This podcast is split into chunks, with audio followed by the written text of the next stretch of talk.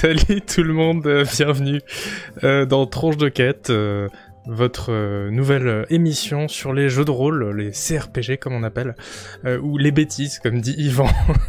J'espère que le, son est ok du micro. J'ai mis, j'ai oublié d'enlever mes mitaines. J'ai mis ma plus belle chemise, mais du coup, ce que j'avais pas prévu, c'est qu'il faudrait que je mette le chauffage à fond, évidemment. donc, euh, avec cette vague de froid, donc c'est un peu compliqué, mais euh, mais tout va bien. euh, bah ouais, je suis content de vous voir, moi aussi, c'est cool. Euh, donc euh, tronche de quête, voilà, une nouvelle émission qu'on lance euh, avec euh, pendant du coup tout- toutes ces émissions, il y aura les actualités du jeu de rôle, on s'attardera sur bah voilà les jeux du moment, il y aura des revues de presse où on lira des articles ensemble, il y aura des, rétros, on parlera de toutes les nouveautés qui sont passées sous le radar. Euh, on parlera des jeux intéressants qui vont sortir, euh, de l'histoire des CRPG. Enfin voilà, tout ça. Euh, on invitera des gens pour leur poser des questions, évidemment. Et euh, cette émission, elle est, euh, pensée euh, comme, euh, je sais pas, un espace euh, où se retrouver entre gens qui aiment monter des niveaux et pinailler sur des, sur des feuilles de perso. Euh, bon, le, le spectre des jeux euh, abordés sera quand même plutôt large, hein, rassurez-vous, il y aura pas que les clones de Fallout 2, même si j'aurais bien aimé, mais on m'a forcé à Canard PC, on m'a dit non, il faut que tu parles aussi d'autres jeux, fais semblant de t'intéresser à d'autres trucs, donc euh, voilà, j'essaye, euh, difficilement. Et voilà, et comme... mais, mais rassurez-vous, voilà, on va être quand même entre nous. Euh, et euh, le but euh, bah voilà, de l'émission, c'est aussi de, de dialoguer avec vous, qu'on réfléchisse ensemble, qu'on discute, qu'on se pose des questions, et tout ça euh, de façon assez tranquille. On n'a pas d'heure de, de fin. Je sais absolument pas combien de temps cette émission va durer. Euh, ça va être ça va être compliqué. On va essayer de la faire en tout cas une fois par mois, une fois tous les deux mois. on ne sait pas. Ça dépendra aussi de l'actu beaucoup. Euh, je vous cache pas que la peinture est encore fraîche. Euh, c'est une émission qu'on va qu'on va peaufiner au fil du temps, aussi bien le fond euh, que la forme. Du coup, d'ailleurs, merci à Monsieur Chat qui a monté tout ce projet avec moi et euh, qui a fait le, le magnifique générique que vous venez de voir, qui me fait toujours rire, Euh, et qui a voilà, qui a vraiment travaillé d'arrache-pied pour pour pour que ça ressemble à quelque chose. C'est toute cette émission, donc ouais. Ouais, vous pouvez lui dire merci dans le chat. Grave. Euh, et euh, merci aussi aux modos qui ont beaucoup, qui n'ont pas chômé aujourd'hui avec cette journée de stream et qui euh, et qui banniront ce soir tous les fans de, Fallout 4 qui, qui, se signaleront. Donc voilà, donc pour s'assurer qu'on sera en bonne compagnie. Le programme de ce soir, c'est tout simplement qu'on va commencer par l'actualité du jeu de rôle, et puis euh, voilà les, dernières news, etc. Et puis on enchaînera. Merci Breloque en toc pour labo. j'ai- J'espère que j'en ai pas raté d'autres. Euh, on enchaînera avec euh, le jeu du moment qui est la, la VF de Disco Elysium euh, pour moi. Euh, on en parlera euh, longuement, très longuement. Oh là là, très très très longuement. non, ça dépend aussi, comme je disais avant, de si vous avez des trucs à dire dessus ou pas. hein. Parce que moi, je, lance les sujets. Après, c'est à vous, c'est à vous de vous démerder. Ensuite, on parlera voilà, des projets à venir. puis, ah là là, tous ces souvenirs. On, se parlera d'un jeu de rôle, d'un vieux jeu de rôle. Enfin, Pas si vieux que ça euh, pour cette émission, mais en tout cas, voilà, ce sera la rubrique euh, euh, rétro, comme on dit. Euh, même si là, il s'agira euh, d'un- jeu des années 2010, donc euh, vous voyez, on n'a pas tapé trop dans le euh, dans le vieillot. Merci Birout pour les 5 abos giftés à la communauté, merci beaucoup. Euh, et euh, on finira par lire ensemble une interview. Euh, qu'on voilà que une interview de bon je vous en reparlerai euh, plus tard mais voilà. Donc ça devrait être euh, assez chargé mais encore une fois tranquillement on prend notre temps tout va bien. À moins que je meure de froid et peut-être que j'irai mettre un pull ou, le chauffage. En fait j'ai un chauffage électrique juste à côté de moi en plus du chauffage de, de l'appart. Mais j'ai peur que s'il souffle comme ça vous ayez un un, enfin, un, un bruit de fond. Donc euh, pour l'instant j'ai froid. Voilà c'est pas grave. Euh, on va euh, du coup euh, commencer par les news et par euh, voilà par l'actualité du CRPG. Et merci Nico. Et on va commencer par quoi? Alors évidemment, le setup est assez différent d'habitude, donc j'ai un peu de mal, donc bear with me please. en fait, on va commencer par parler du remake de de Mangalitsa, le remake de Mangalitsa qui offre 5 abos à la commune, merci beaucoup. merci. le remake de Diablo 2, qu'on a appris qu'il est en route. je fais pas du tout des phrases françaises, ça va pas du tout. Euh, on a appris que le remake de Diablo 2 était en route récemment, en fait, au, détour d'un article de Jason Schreier, qui, euh, qui parlait euh, d'un déplacement de studio de d'Activision. Donc Jason Schreier, qui était anciennement à Kotaku, et qui est voilà, un des journalistes vidéo les, plus connus sans doute, qui, qui maintenant travaille pour Bloomberg, et donc il a fait un article pour dire que Activision a, a bougé un de ses studios maison, qui s'appelle Vicarious Visions, euh, chez Blizzard. Et euh, vous savez que depuis longtemps le torchon brûle entre euh, Acti, Activision et, Blizzard, puisque Blibli jouissait d'une indépendance totale autant jadis, et maintenant ils sont de plus en plus sous la coupe de, Acti. Donc quand Activision fusionne l'un de ses studios avec eux en disant bah maintenant il fait partie de vous, vous allez bosser ensemble, chez Blizzard ils sont sont pas hyper ravis euh, attendez, est-ce qu'on peut faire ça? Waouh, oh là là. Non. Si, c'est pas mal. C'est pas mal, c'est pas mal. Euh, euh vous savez, moi j'ai les plâtres en même temps. Euh, mais bon, tout ça on s'en fout. Ce qui nous intéresse, c'est que le studio en question, donc les New-Yorkais de, de, Vicarious Visions, ils bossaient depuis l'an dernier sur, eh bien je vous le donne en mille, sur, sur un, un, est-ce qu'il y a des gens qui ont suivi Sur un remake de Diablo 2. Euh, donc l'info est donnée par une des sources euh, anonymes de, Jason Schreier, euh, qui, a, écrit l'article. Mais on n'a pas trop de, de raison d'en douter, a priori. Alors, en fait, il y avait une équipe chez Blizzard, ce qui s'appelait l'équipe classique, qui était, qui avait bossé sur StarCraft 2, sur Heroes of the Storm, sur StarCraft Remastered et Warcraft 3 Reforged, le, fameux. Euh, et euh, en fait, cette équipe-là, elle a été démantelée cet automne. Et du coup, euh, comme ils avaient commencé à bosser sur le remake de Diablo 2, le projet a été refilé à Vicarious, Vision, c'est pas facile à dire, qui donc sont, sont, arrivés, on dit bah ok, nous on fait ça. Et, et en fait, je sais pas ce que vous en dites, mais moi je trouve que ça fait plutôt peur. Euh, bah voilà, Nico qui dit, tu penses qu'ils vont en faire une version plus action avec, euh, comme avec Diablo 3 sur console? Je pense pas qu'ils oseraient toucher au, cœur du gameplay, au rythme de Diablo 2, etc. Mais par contre, comme ils ont fait, euh, enfin comme pas ce studio-là, mais voilà, Blizzard justement avait, fait Warcraft 3 Reforged, qui était quand même euh, cher, euh, buggé, bâclé et servait à rien. Et euh, voilà, enfin, évidemment qui a été bâclé et buggé puisqu'il y avait eu un, plan, social euh, au département assurance qualité de Blizzard, donc euh, voilà. Et, et, maintenant, dans la même configuration, on nous dit, bah, vous allez avoir la même, mais pour Diablo 2. Ça, ça, ça fait pas très envie. ça fait pas très envie, mais en même temps, moi j'ai presque envie d'y croire. Bon, enfin, c'est vrai que à titre perso, c'est vrai que je vais pas, je vais pas vous raconter n'importe quoi. J'ai aucune confiance dans le Blizzard moderne, euh, aussi bien au niveau des graphismes, parce que moi, les directions artistiques pour tous les jeux à base de, et eh, on met du bleu et du violet ensemble et des trucs cartoon, ça me fait très peur. J'ai pas du tout envie qu'il y ait du cartoon dans mon Diablo 2. Euh, alors, manifestement, vous connaissez mon pseudo, euh, c'est un jeu qui, qui m'est assez cher. Et, euh, et, aussi bien au niveau du design, en fait, même, même sans parler de, de l'esthétique. Euh, je sais pas trop. Noël qui dit ah Diablo 4 a l'air pas mal, non Moi je fais, je, suis, je fais partie des trois personnes dans le monde qui ont détesté Diablo 3, donc euh, je, sais pas trop euh, quoi dire. Après, l'équipe de Diablo 4 euh, supervise un peu Vicarious Vision sur ce remake de Diablo 2.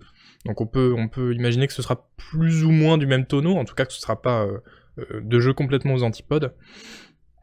Euh, mais voilà, mais en même temps, du coup, je me dis, bah, c'est vrai que ce serait top, parce que Diablo 2, il a bien vieilli quand même. Hein. Là, vous le voyez en petit, mais euh, euh, il est tout pixelisé maintenant, et la, la, résolution la plus haute supportée, ça doit être 800 par 600, quoi. Donc c'est un peu compliqué, et puis, bon, c'est vrai que les mécaniques, moi, je les trouve fabuleuses, mais il y a peut-être moyen de faire un truc un peu plus moderne, on ne sait jamais. Donc, donc voilà. Ce serait top, quoi, je pense, de le voir remis au goût du jour, mais avec Blizzard aux commandes, moi j'ai un peu peur. Le directeur artistique de Diablo 3 était diamétralement en désaccord avec l'équipe de Diablo 2, ça explique le flop. Bah, il a pas floppé trop, hein, Diablo 3, ceci dit, mais...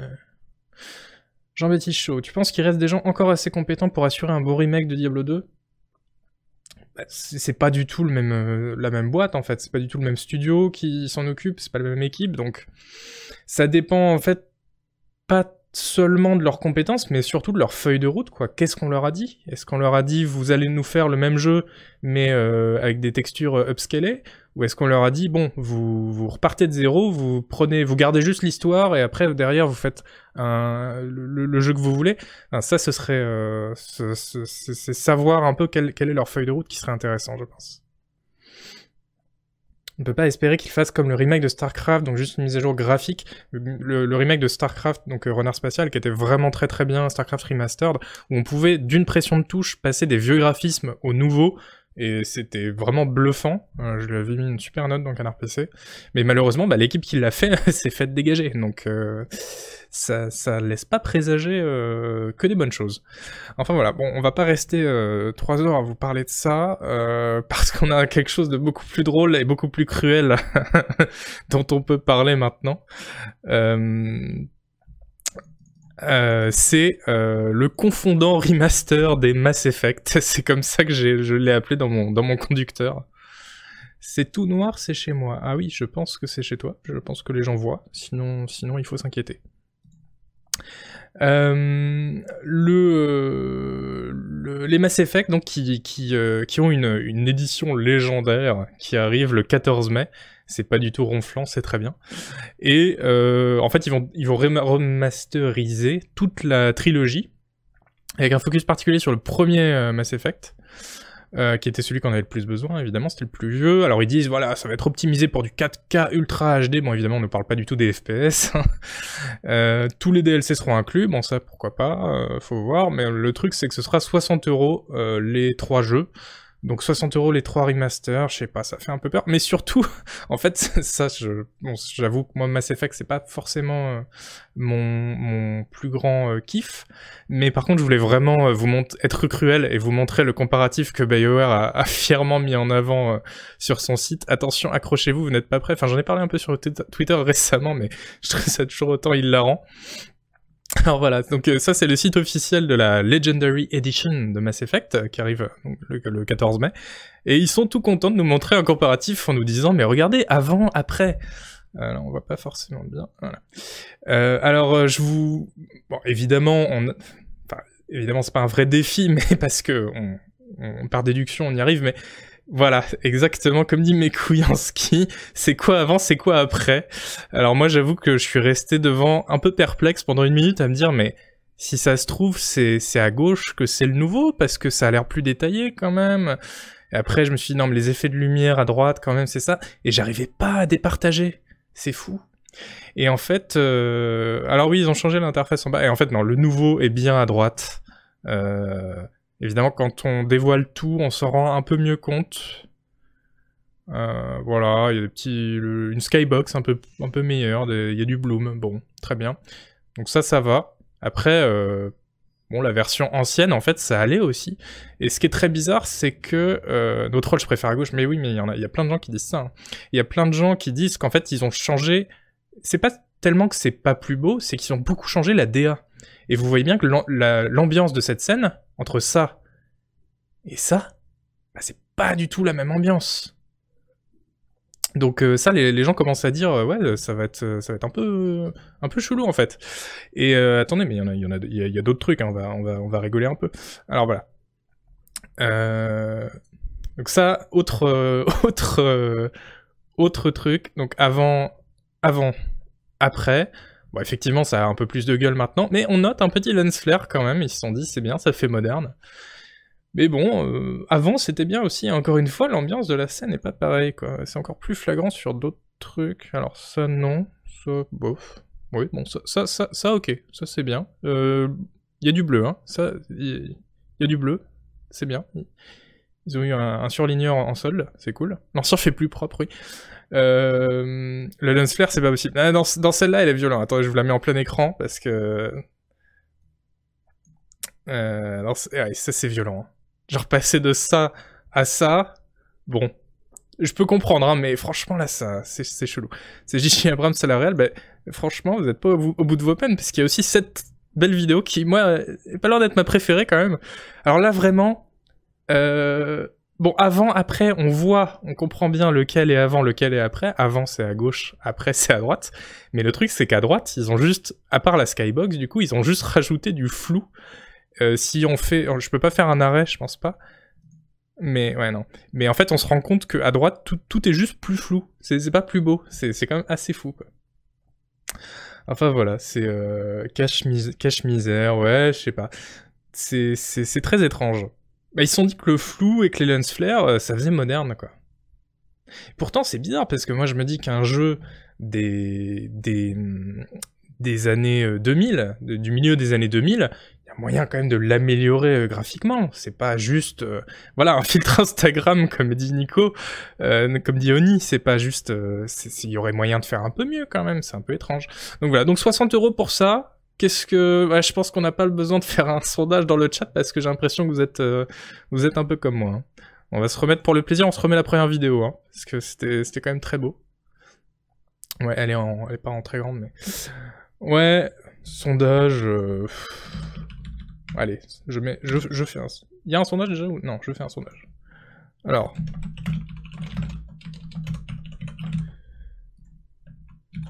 Hop ah oui, je vois que c'est démarré, très bien. Ils sont plus rapides que moi les modos. Euh... Oh mais non, mais fallait juste mettre oui non, parce qu'après les gens ils se positionnent pas.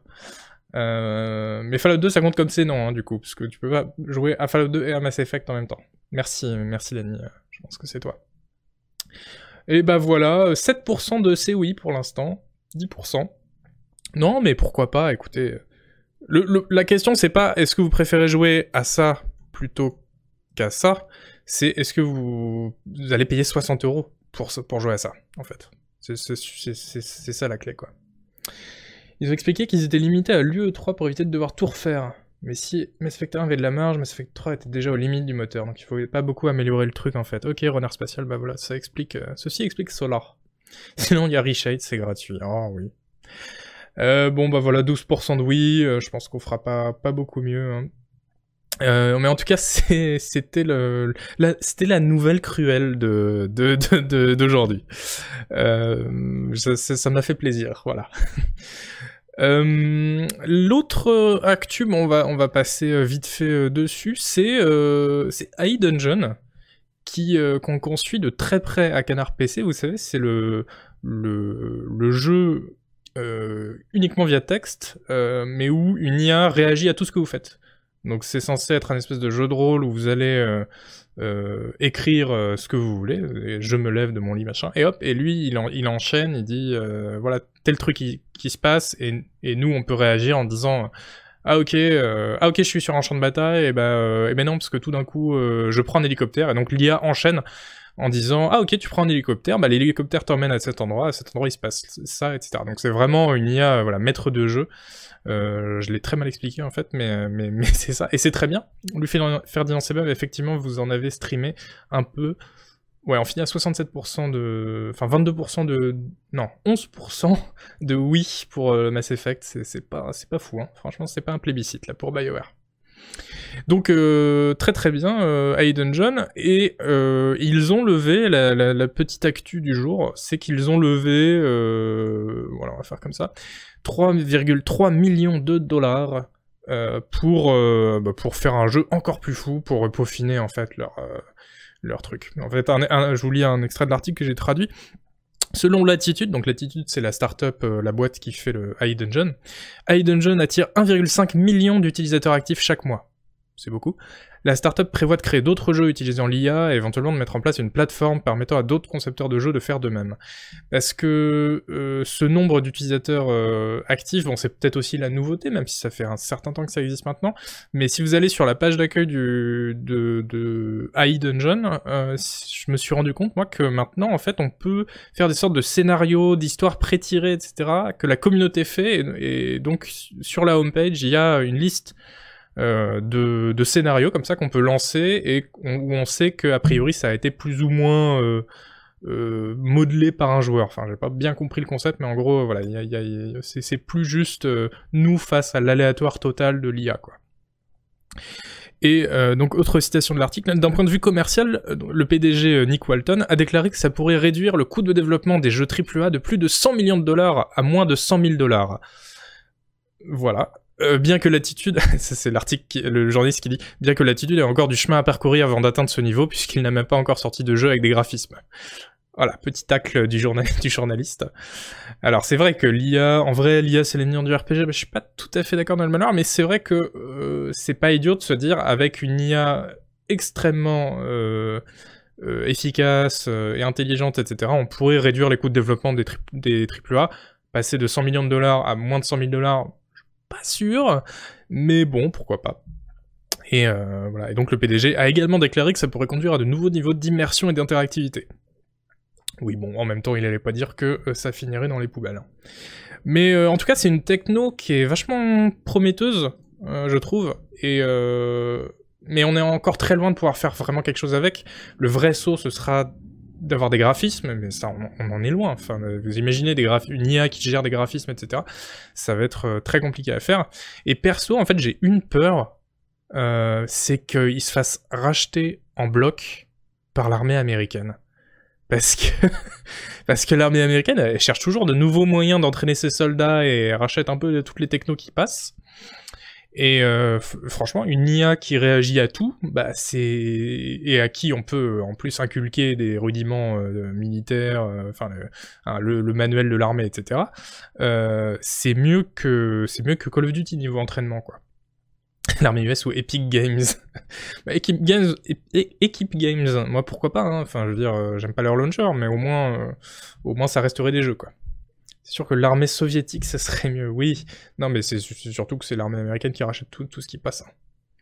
Donc euh, voilà, s'il vous plaît les Américains, ne rachetez pas euh, la startup.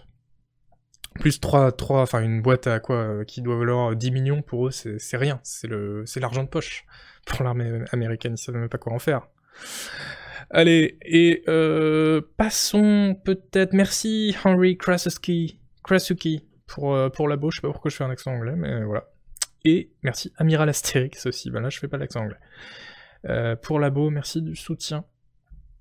À part si dans chaque scénario le terroriste se déshabille et ça finit en fanfic. Oui, c'est vrai qu'il y a ce risque avec Aiden John. C'est pour ça qu'il faut le, il faut l'améliorer un peu. Euh, ok, on passe à la dernière actu de cette émission. Euh, et on va revenir en fait sur toute l'année 2020 grâce, on avait parlé dans une émission de Canard PC, grâce au sondage de euh, RPG Codex. Alors j'ai déjà parlé de la communauté RPG Codex dans une des dernières missions Canard PC, donc je reparle pas trop, juste que c'est pas très recommandable là ce qui se passe là-bas. Mais ce qui est intéressant, c'est qu'il y a une tradition là-bas où, l'un de, enfin une, personne de, leur cercle euh, crée chaque année euh, un sondage pour euh, euh, noter les différents jeux de rôle qui sont sortis dans l'année. Et, euh, et c'est très intéressant aussi parce que ça touche un, public beaucoup plus large que juste les gens qui posent sur RPG Codex. Euh, ça c'est pas, ce serait pas forcément très intéressant, mais du coup, euh, voilà, ça nous permet un peu d'avoir une vision d'ensemble de tous les jeux de rôle qui sont sortis euh, dans l'année. Donc regardez un peu, ça ressemble à ça, et c'est vachement euh, intéressant. Alors en gros, euh, plus un jeu est haut, euh, vous voyez pas ma souris, mais tant pis. Plus un jeu est haut, plus il a été joué par le, un haut pourcentage des votants. Et plus un jeu est à droite, et plus il a été apprécié par un haut pourcentage des votants. Donc ce que vous voulez, c'est être tout en haut à droite pour avoir été joué par plein de gens et apprécié par plein de gens. Mais c'est pas très grave non plus d'être tout en bas à droite, puisque ça veut dire que, certes, il n'y a pas forcément beaucoup de gens qui ont joué, mais tout le monde a adoré. Donc ça c'est bien. Ce que vous voulez pas, c'est être euh, plutôt en haut et très à gauche, un peu comme Assassin's Creed Valhalla, où il y a quasi 30% des joueurs euh, qui ont joué, et qui est en fait... Euh, qui est... c'est quoi? Pourcentage des votes positifs qui est, qui sur, la, sur la barre des 40%. Et la taille des cercles, c'est quoi? Euh... C'est le la, la, taille des cercles, c'est le pourcentage de, de votes euh, de gens qui ont mis 4 sur 4. Euh, donc par exemple, Cyberpunk 2077, plutôt, plutôt bien noté et joué par énormément de gens, mais il y a très peu de gens qui lui ont mis 4 euh, sur 4 en note. Du coup, euh, petit, petit cercle. Il est tout en haut là, si vous le voyez pas.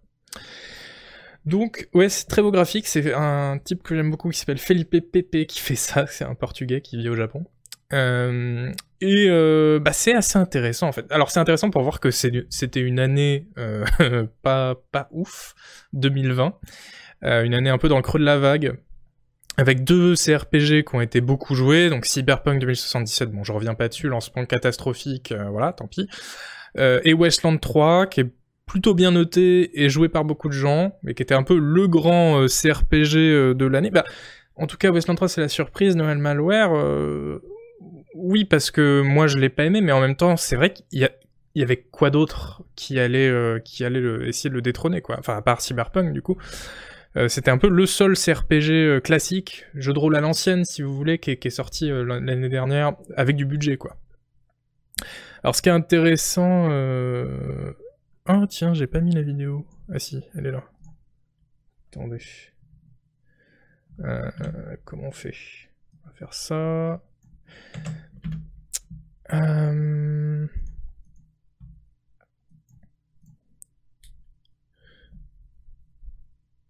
Excusez-moi, je galère un peu. Ah voilà. Il y a un jeu qui a été euh, lu, euh, qui a été euh, joué par pas mal de gens et qui est genre le troisième jeu le plus apprécié de. Je sais pas si vous avez le son. Moi, moi j'ai pas le son. C'est quoi cette discrimination? Ah si, j'ai le son, c'est bien. J'espère que vous m'entendez, que c'est pas trop fort. pas de son. Oui, on a le son. Ah, vous avez le son. Très bien.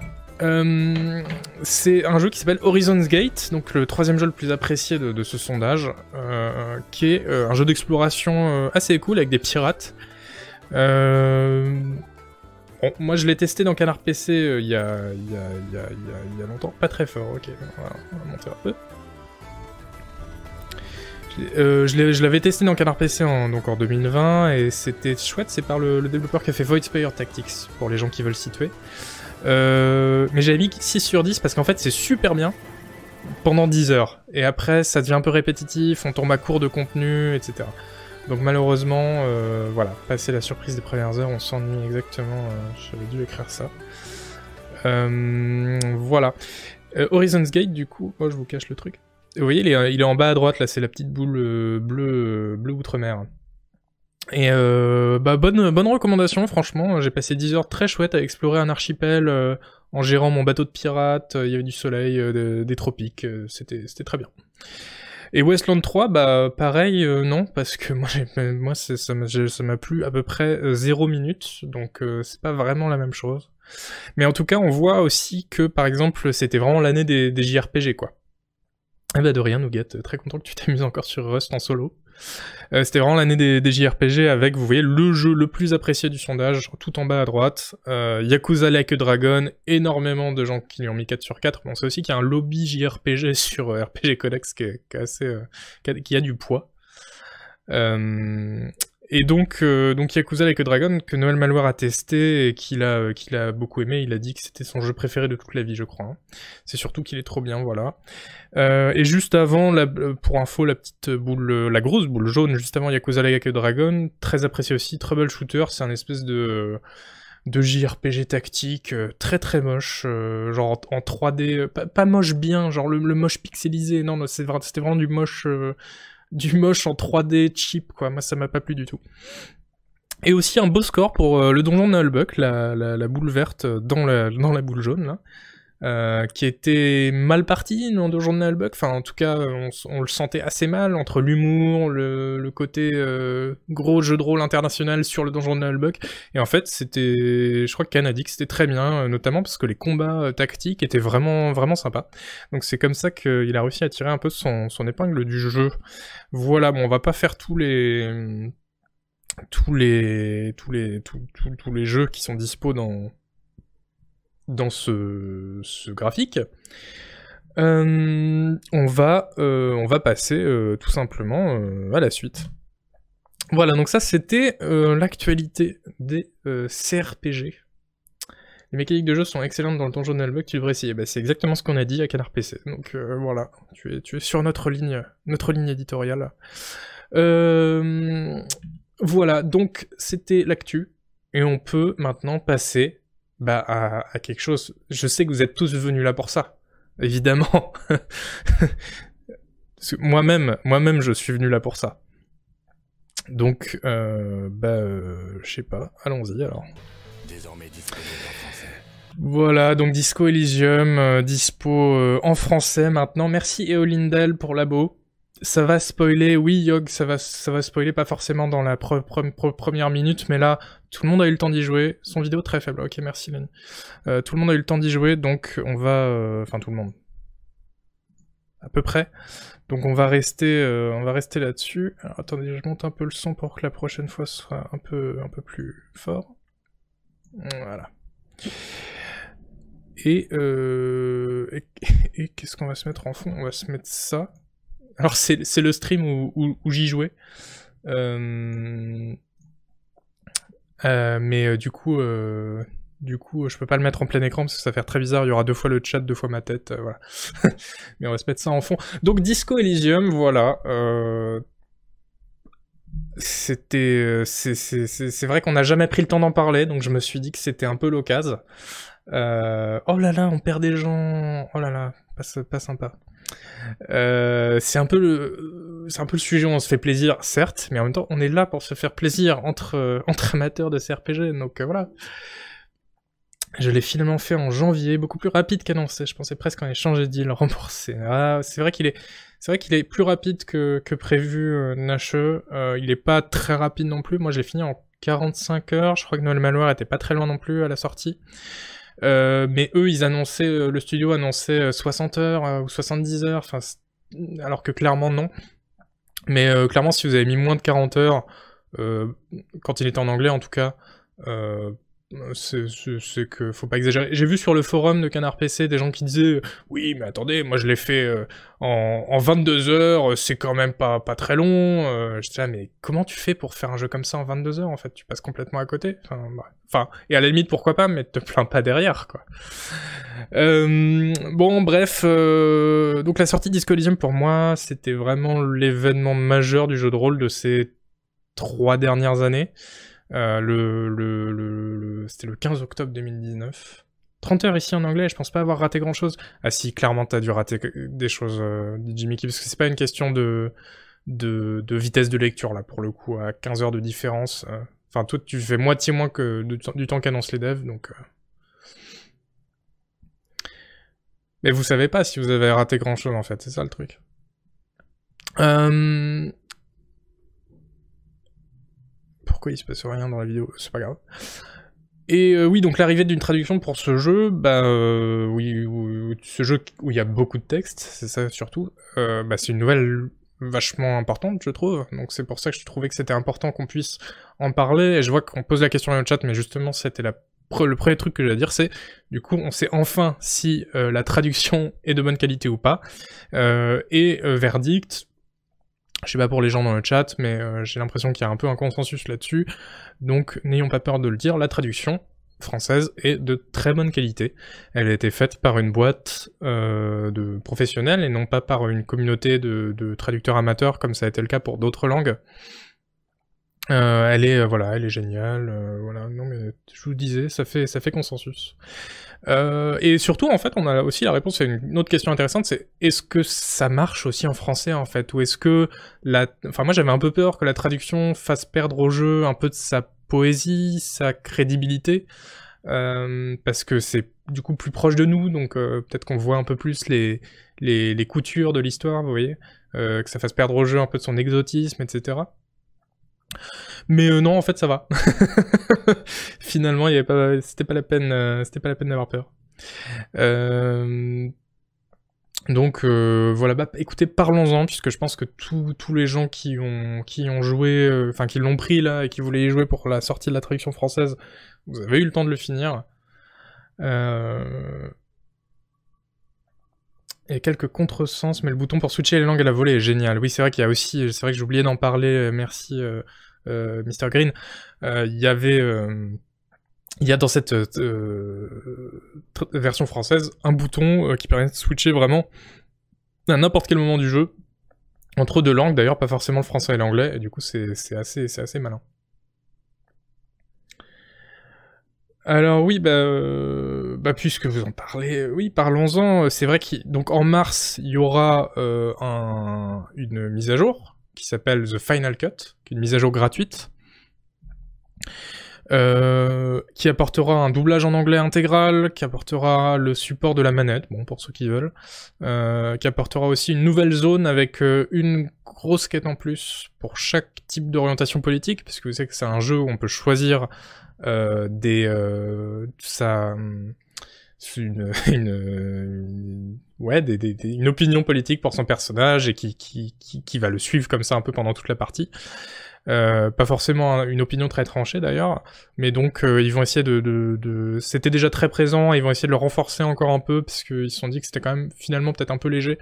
Et euh, pour le, donc en mars, il y a une mise à jour qui apportera une nouvelle quête aussi pour, pour ça. Donc est-ce que ça vaut le coup d'attendre? Oui, évidemment, c'est toujours mieux d'attendre qu'il y ait eu des mises à jour sur les jeux. mais après, est-ce que c'est très important? Pour moi, non. J'en ai, j'ai répondu à la question plein de fois dans, des streams, mais euh, euh, en fait, le problème, c'est que la, grosse nouveauté, à, moins que vous jouiez à la manette, la grosse nouveauté pour vous, ça va être le doublage en anglais intégral. Et ça, euh, c'est très cool parce que bah évidemment. Alors déjà parce qu'il y a une qualité de, voice acting, comme on dit, une qualité de, doublage qui est, euh, qui est vraiment assez fabuleuse dans le jeu de base pour les rares personnages qui sont, euh, qui sont doublés, avec euh, chacun des accents différents, mais qui ont été vraiment pensés par les développeurs, etc. Donc ça c'est vraiment malin. et le, le, du coup, l'arrivée d'un doublage pour chaque personnage, chaque ligne de dialogue, c'est super bien mais le truc c'est que ça va être un doublage intégral en anglais, donc si vous y jouez en français, vous allez cliquer sur un personnage, vous allez voir apparaître un texte en français, et, pendant que vous essayez de le lire, va, va y avoir quelqu'un qui va vous le lire en anglais en même temps, et ça, à mon avis, ça va être très bizarre. Euh, enfin, on, l'a déjà, c'est une situation qu'on a connue hein, dans d'autres jeux de rôle de toute façon. Euh, moi, j'y crois, euh, j'y crois moyen en fait. La fameuse Divinity OS 2, voilà, c'est ça, Gotos, exactement, et bienvenue. Euh, ce sera, si, ce sera génial si vous y jouez en anglais, mais franchement en français, à mon avis, ça va être, étrange. C'est optionnel de toute manière, ça je sais pas euh, que Cassaria pour le coup. Mais en tout cas, euh, en tout cas, euh, c'est toujours ça de prix j'ai envie de dire, donc euh, pourquoi pas. Mais de là à se dire non, j'ai très envie d'y jouer maintenant, mais je vais attendre deux mois pour, euh, pour y jouer, parce que si ça se trouve ça arrive fin mars, euh, là, à mon avis, à mon avis, c'est pas, c'est pas vraiment le, la peine. Mais justement, couper les voix Knouman, c'est pas, c'est pas non plus une très bonne solution, parce que, comme dans les films, ouais, Nico, ouais, c'est vrai, c'est vrai, Oni, oui, t'as raison. Comme dans les films, mais les films sont pas aussi verbeux que Disco Elysium, c'est ça le truc. Avec Knouman, j'ai coupé les voix, mais euh, si tu coupes toutes les voix du jeu, tu, rates quand même des trucs. Enfin, le, rien que le doublage de Kuno, euh, qui, est, qui est vraiment... Eh, d'ailleurs, il y avait une vidéo là-dessus, si vous voulez, on, se la met. Euh, je suis retombé sur, sur la, une vidéo du doublage de... des, coulisses du doublage de Kuno. Donc, regardez pas... Enfin, switchez pendant 2-3 minutes, là, si, si vous voulez pas du tout vous spoiler, parce que ça va spoiler un personnage super cool de, de Disco Elysium. Euh... Commencez à l'entendre? Euh, c'est sur la chaîne officielle des développeurs, ça dure, euh, ça dure 45 euh, secondes. Regardez ça. Tchac.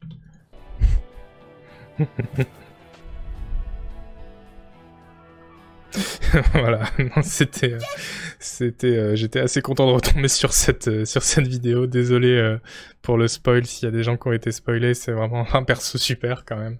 Oui, il habite vraiment le, personnage, c'est vrai. ça allait le son d'ailleurs. C'était, sinon je peux baisser un peu pour les suivantes. Même si, euh, voilà, évidemment, il, hurle. Mais euh, ouais, très très cool, euh, très très cool, Kuno. Et justement, imaginez du coup se couper de toutes les voix pour ça. Ok, nickel, cool. Se couper de toutes les voix, bon, ce serait, ce serait un peu dommage du coup. Euh, parce que moi j'ai noté des trucs à dire quand même, parce qu'on va pas juste refaire le monde. Ouais, c'est ça. Le, le, refaire en français, parce que moi j'y ai rejoué plusieurs heures en français, ça m'a rappelé à quel point euh, le... Attendez, je, recale la vidéo aussi pendant ce temps. Ça m'a rappelé à quel point l'écriture était vraiment à des kilomètres de tout ce qui se fait dans le, dans le reste du jeu vidéo, quoi. Euh... Enfin, déjà parce que c'est très drôle, je sais, pas si... Je sais pas d'ailleurs si c'est un humour auquel tout le monde est sensible, s'il y a des gens qui sont restés impassibles. Moi, je sais que la première fois que j'ai joué, il y a eu plein de fois où j'ai éclaté de rire devant mon PC, mais... Enfin, vous imaginez éclater de rire devant le PC, ce que ça prend, surtout dans un jeu de rôle. Enfin, c'est pas tous les jours que ça arrive, et ça m'est arrivé plein de fois dès le début du jeu, euh, la première fois que je l'ai fait. Et euh, parce que voilà, parce que parce que les situations, parce que le perso qu'on joue, euh, enfin c'est incroyable. Voilà, j'ai rarement autant ri qu'avec ce jeu Eraser. Euh, la fuite avec le double bras d'honneur était, était, très bien aussi. Hein, Mais sauf que en fait, c'est pas c'est pas que le jeu est seulement drôle, parce que les jeux de rôle, ça existe. Vous allez dans la catégorie humour de Steam, vous êtes tombé sur des jeux de rôle. Ils ne sont pas toujours, hein, mais il y en a dans le tas. Le, le, le truc qui fait que pour moi c'était vraiment à part, c'est que ça tape juste partout, en fait.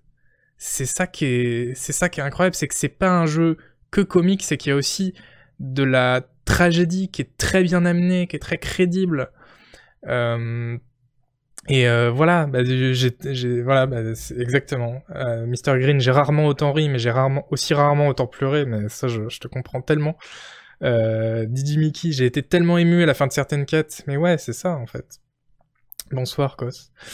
Noël Malware, mais ouais, l'écriture est incroyable, tout simplement, en fait, y a rien à dire de plus. C'est ça, c'est incroyable sur tous les thèmes, en fait. C'est ça que, que je trouve très fort, quoi. Et euh, la discussion avec la femme de la compagnie sur son yacht m'a scotché à la fois sur l'humour et la profondeur. Un côté Discworld. Ouais, peut-être. Peut-être. J'étais très ému quand ma save a disparu. Ah, désolé, je savais pas qu'il y avait ce genre de bug.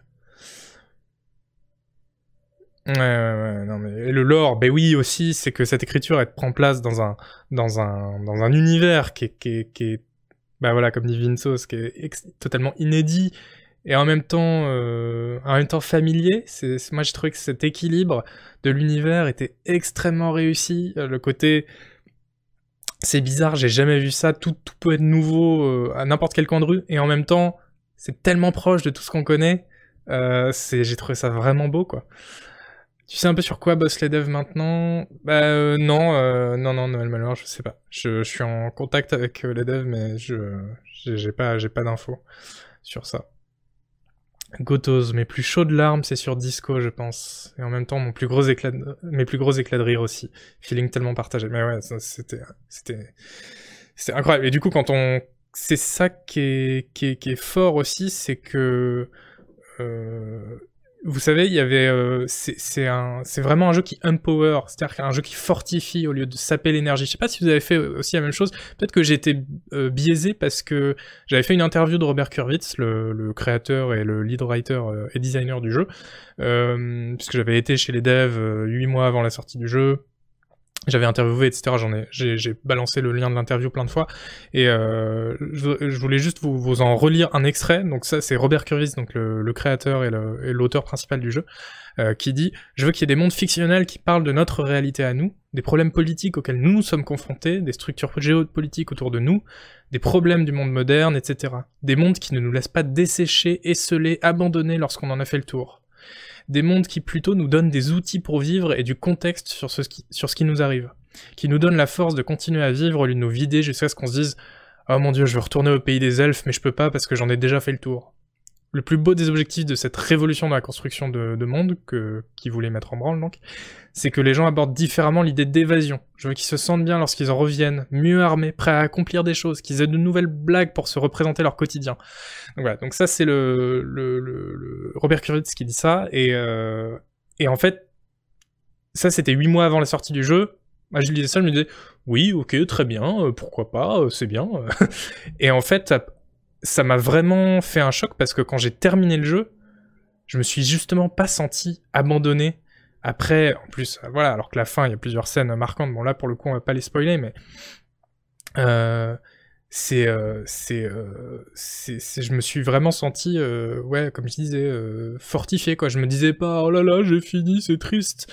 Même si, évidemment, il y a des jeux qu'on ne fait qu'une seule fois pour la première fois, et, et on pourra jamais revenir en arrière.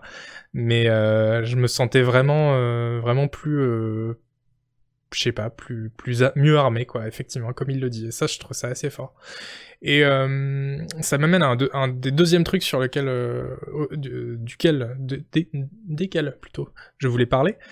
C'est que je pense que ça, ça, cette transition du jeu à la vie réelle quand on l'a fini, elle marche aussi parce qu'on joue un loser et que du coup, bah, c'est, c'est, c'est, c'est, voilà, c'est plus facile de se sentir rempli quand on retourne à la réalité parce que euh, c'est vrai que quand on joue un demi-dieu super fort, super beau, qui rien ne résiste et qu'après on retourne à la réalité où, bah vous voyez, c'est pas du tout, c'est pas du tout ça.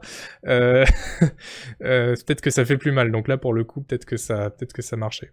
Mais justement, moi, euh, bah ouais, Carnelli, justement, c'est de ça que je voulais parler aussi un peu avec vous. C'est moi, ça m'a fait du bien en fait dans ce jeu de jouer un perso nul enfin qui commence nul en tout cas, l'anti-héros par excellence comme Diony. Je dis qu'il commence nul parce qu'on se rend bien compte après 40 heures dans, la peau de ce perso que il est loin d'être nul et c'est loin d'être un loser en fait. Mais bon, le, rien que le début, c'est voilà, c'est pas le genre d'avatar qu'on a l'habitude d'incarner dans les jeux vidéo, puisque si vous connaissez pas le jeu, on incarne voilà un espèce de euh, d'alcoolique amnésique à cause d'une gueule de bois, qui est euh, euh, sexiste, qui dit toujours les mauvais trucs, qui est un raté dans sa dans, sa carrière, que, que, tout le monde méprise. et donc voilà, se retrouver projeté là-dedans, c'est très compliqué. Raphaël, exactement. Ouais. Et euh, évidemment, il y a tout un truc euh, aussi autour de l'échec, mais peut-être qu'on y revient après.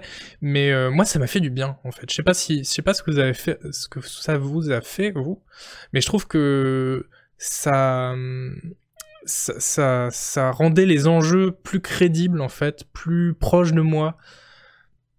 C'était pas que j'allais sauver le monde ou ou tuer un grand méchant ou quoi que ce soit. C'était vraiment des situations de la vie de tous les jours dans lequel je pouvais faire du roleplay, et du coup ça marchait beaucoup mieux pour moi, quoi. Et euh, je trouve aussi que du coup dans le jeu, les, dialogues, les relations humaines, elles sont moins polluées par l'idée, cette idée de qu'on va sauver le monde que, dans tous les autres jeux de rôle, euh, où euh, du coup, bah évidemment, ça, ça, ça, fausse un peu les relations, alors que là, bah on est, c'est beaucoup plus humain, donc beaucoup plus authentique, quoi. Pour le roleplay, c'est une masterclass. C'est vrai.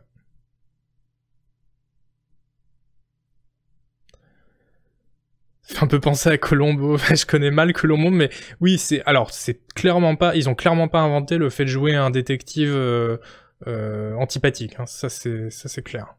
J'avais limite de la peine pour lui.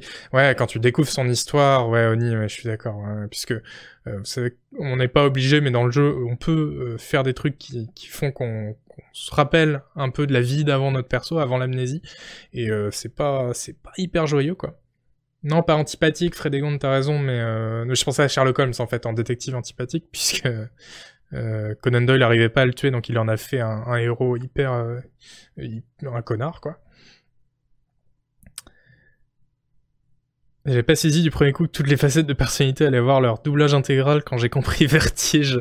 Ouais, un peu Gotos, effectivement. Hein. c'est vrai que ça fait beaucoup de lignes de dialogue. Et, et euh, je suis, ah, il y a des facettes de la personnalité pour lesquelles je suis assez curieux de, de lire le doublage. Mais du coup, euh... voilà, très très très jeu très cool et justement, je trouve que ce, côté d'avoir l'inverse d'une power fantasy, euh, ça, marchait beaucoup mieux. Merci les réels d'avoir été là. Mon frisson marche tellement bien. Mais oui, Pix, le problème c'est qu'on peut pas y rejouer différemment parce que je, tu dis j'aurais pas le cœur de décevoir Kim, mais c'est vrai que mais ça c'est vous savez hein, c'est typique des jeux de rôle. On commence en se disant allez cette partie je joue le méchant, je suis un vrai connard, je tue les enfants et tout, et en fait au bout de deux minutes c'est ah non laisse-moi aller t'aider à arroser tes plantes, bah oui sinon tu vas être triste. Et là euh, il y a un peu de ça dans Disco Elysium avec euh, Kim Kitsuragi qui est qui est vraiment pour moi le meilleur compagnon de jeu de rôle, enfin en tout cas qui est le meilleur que j'ai vu quoi. Marfind. euh, qui commence et en plus c'est beaucoup plus malin que ça parce que il commence pas bah merci Elan il commence pas euh, comme un perso super bien euh, du, du, du, départ enfin super sympathique Kim euh, on commence pas en se disant à ah, lui trop bien, ça va être mon meilleur pote. Il est un peu froid, un peu distant parce qu'il approuve pas ce qu'on fait, etc. Mais au fil du temps, en fait, on peut justement créer ce lien nous-mêmes. Il nous est pas donné sur un plateau euh, dès le début. C'est à nous de le de, de, de, le tisser au fur et à mesure de l'aventure, ce lien avec, avec Kim qui devient du coup un peu plus, euh, enfin qui voilà, qui, qui se réchauffe notre contact quoi. Il faut le mériter son Kim exactement. Et euh, et et c'est extraordinaire quand, euh, quand, on, quand on a euh, finalement vers la fin du jeu cette complicité très forte avec lui. Euh. Sauf si justement on a joué au jeu en se disant bah non en fait je vais je vais m'attirer les foudres de Kim en faisant tout pas comme il faut parce que lui c'est un peu un flic modèle etc. mais mais qui a fait ça honnêtement? Enfin qui a fait une partie la première partie Qui a fait sa première partie en se disant allez je vais faire tous les choix ou Kim je vais le décevoir? Qui qui n'en a rien eu à foutre de ce qu'allait penser Kim Mais personne en tout cas, si, si vous l'avez fait, je, je, je, veux même pas vous croiser dans la rue, parce que j'aurais trop peur, quoi. Ce qui est fou, c'est que comme tu peux en reparler un an après, ça fait remonter tant de souvenirs, dit Noël Malheur. C'est clair, c'est clair. Ouais, vraiment, vraiment fou. Je pouvais pas, non. mais non, mais personne n'a pu. Toi, t'as réussi à faire un high five avec Kim Takwan. Oh, putain, trop fort, quoi. Oh là. oh là là. Euh, ouais, et puis euh, c'était euh, c'était euh, l'autre truc qui était vraiment très réussi, c'était le, le, voilà ce roleplay de la loose où euh, mais ça bon, je vais pas vous relire toute l'interview, mais il en parlait déjà Robert Kurwitz dans, dans, dans les pages de Canard PC. L'interview en accès libre d'ailleurs si vous voulez chercher un peu sur Google, interview Robert Kurwitz Canard PC, vous allez tomber dessus, elle est, elle est vraiment passionnante, je trouve. Euh, il, il, disait justement, euh, je veux pas que, enfin, euh, il disait, je crois, se planter rend le jeu plus intéressant. Et du coup, nous, on arrive de 30 ans de skill check où on sait qu'il faut absolument réussir le choix qu'on fait dans un dialogue et passer le seuil de, la compétence pour que le, choix de dialogue euh, fonctionne et un effet sur le PNJ et que si ça, si ça rate, bah, on est bon pour recharger la partie ou alors se couper l'accès à ce PNJ, etc. Alors que là, Disco justement, est pensé pour que, bah, si tu te plantes, en fait, non, ça rend le jeu plus intéressant, il y a d'autres opportunités qui s'ouvrent, et même, souvent, c'est beaucoup mieux, c'est beaucoup plus drôle. Ouais, le karaoké, évidemment, hein, il se passe des trucs euh, complètement fous. Enfin, moi, justement, mais on parlait des éclats de rire tout à l'heure. Bah, j'ai eu des éclats de rire, justement, quand je ratais des skill checks complètement tarés et que les PNJ réagissaient en disant, mais tu viens d'essayer de faire quoi? Et, euh, et, que mon perso euh, surenchérissait. Enfin, c'est vraiment, c'est vraiment euh, incroyable. Oui, il y a ce blocage une fois dans le jeu Neoserger, effectivement, qui, est, pas du goût de tout le monde. J'ai parce qu'à un moment dans le jeu, en fait, il y a une compétence sur les, euh, je sais pas, je sais même plus combien il y en a, 18. Sur les 18, euh, Compétence, j'en ai une à un moment du jeu qu'il faut avoir monté, sinon on est bloqué. Bon. C'est pas très grave, on peut toujours retenter le skill check, on peut se la monter autrement, aller... Euh, parce qu'il y a des drogues, des vêtements, etc. qui font monter les compétences. Ils ont évidemment tout prévu pour qu'on soit pas juste bloqué à cet endroit-là. Euh, non, non, c'est pas, c'est pas à cet endroit-là, professeur. Euh, c'est bien plus tard dans le jeu. C'est vraiment au, troisième quart. C'est Shivers, effectivement. Euh, euh, comme le film. pas, pas, la référence, c'est pas grave. Euh... j'ai pas réussi à me le sortir de la tête, du coup, ce, ce Shivers. Euh... Ah là, c'est dur, c'est dur ce soir. Et euh, du coup, euh, voilà, Steak, merci, merci Oscar, j'avais même plus le nom en plus. Euh, et voilà, et donc euh, à la sortie du jeu, bah, ça a un peu fait grincer des dents, des gens qui se disent mais ce jeu hyper libre, etc. Il y a un moment où voilà, il y a une espèce d'entonnoir, on te dit bah t'as pas monté cette compétence, donc tu peux pas avancer. Un peu bizarre.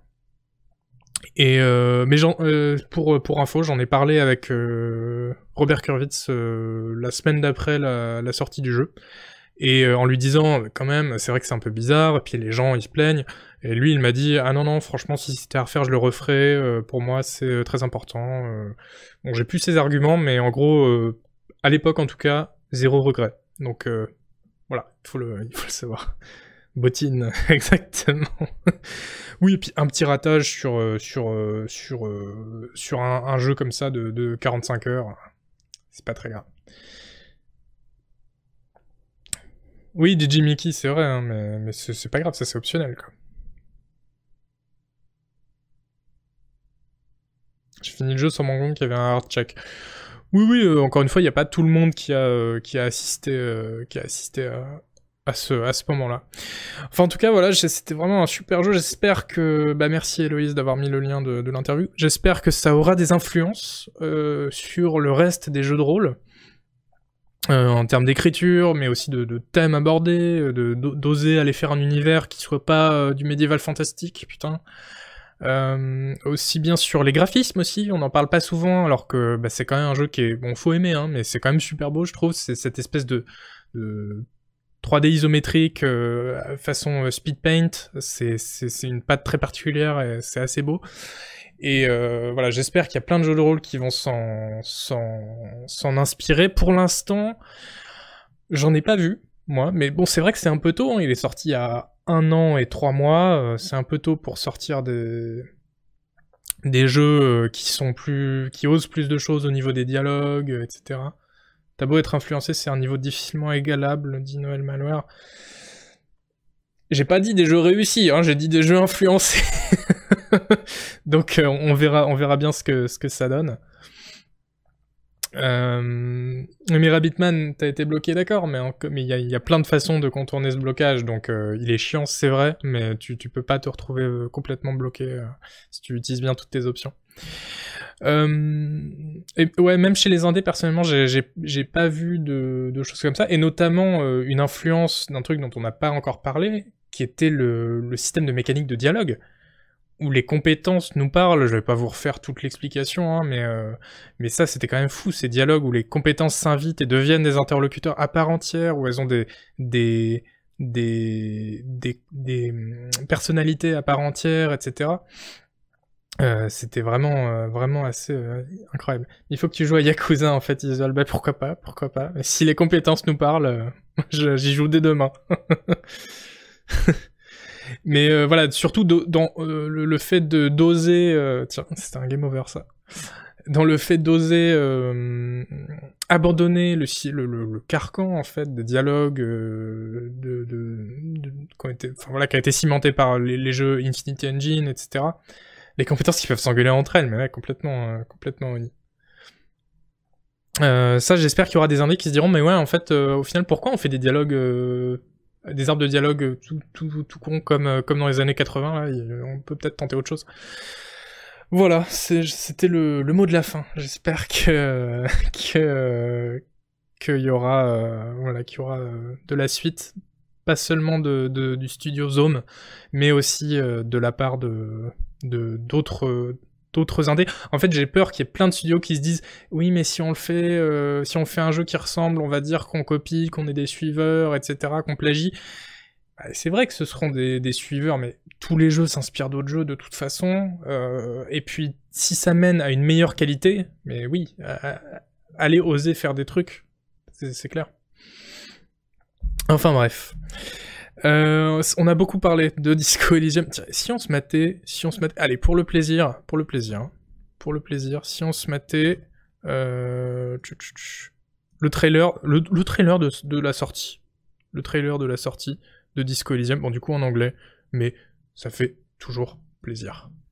Ouais, c'était c'était quelque chose quand même. Hein. Euh, Noël Malware qui dit ah, t'as remarqué le nombre de remixes de la musique de l'hôtel qu'on entend sur le Lofi Hip Hop Radio? Alors non, j'ai jamais vu justement alors que j'écoute un peu Lofi Hip Hop Radio, mais mais non. Par contre, c'est vrai qu'on n'a pas parlé de la musique, mais le triptyque euh, Whirling in Rags, euh, 8 a.m., 8 p.m. et Midnight. Euh, je sais pas si vous, vous, avez capté parce que moi pendant longtemps après avoir fait le jeu j'avais pas capté qu'il y avait trois musiques j'avais peut-être capté qu'il y en avait deux mais pas trois euh, elle est, écoutable sur YouTube, même si c'est pas. Euh, je suis pas sûr que ce soit l'équipe qui, qui, y est mise, mais sinon on peut acheter la, BO sur le Bandcamp euh, ou sur le Steam directement. Et n'hésitez pas, la BO est incroyable et ce triptyque de musique est, complètement fou quoi. Euh, trois ambiances très différentes mais qui reprennent le même motif mélodique, enfin moi ça me ça m'explose à chaque fois. Et ça m'arrive de l'écouter euh, mais justement selon mon, mon humeur, je m'en mets indifférent, euh, c'est souvent le 8 pm quand même, mais quand je suis triste, eh bien oui, quand je suis triste, je me mets euh, Whirling in Rags Midnight ce qui est quand même est quand même assez chouette à écouter quand on est quand on est mélancolique. euh, Cassaria qui disait Sawyer d'Obsidian avait le même argument de ne pas vouloir copier Disco Elysium et, que, dans ce cadre c'était compliqué de reprendre ses bonnes idées. Après dans l'absolu il était plus par, embêté par le cabinet de pensée qu'il trouvait génial mais incopiable. Oui c'est vrai que tu peux pas reprendre texto tel truc encore que il y a Oni juste avant qui disait il y en a qui se gênent pas hein, pour, pour, copier sans se poser de questions. Après le saut de cabinet c'était pas forcément la partie la plus réussie Disco Elysium. Je trouve que dans l'idée c'était très bien, mais l'exécution euh, laissait un peu à désirer. J'en avais, euh, c'était le, je crois le, seul défaut que j'avais relevé dans mon test. Euh, ouais, Barfind, tu peux revenir, c'est fini le, disco, on va passer, on va passer à autre chose. D'ailleurs, j'ai complètement oublié de vous, remettre, vous mettre ça. Euh... Ouais, la, musique du groupe qui, a composé euh, British Sea Power. Ils ont repris les motifs de leurs morceaux dans le jeu. Ah d'accord, leurs morceaux d'avant. Ok, ça c'est cool. Hmm. Ils vont faire quoi les devs? 22 est prévu A priori, ils vont pas euh, faire d'extension. En tout cas, moi, c'est comme ça que je l'ai compris, cette Final Cut. Tu fais pas une édition Final Cut euh, pour ensuite sortir du nouveau contenu pour le jeu.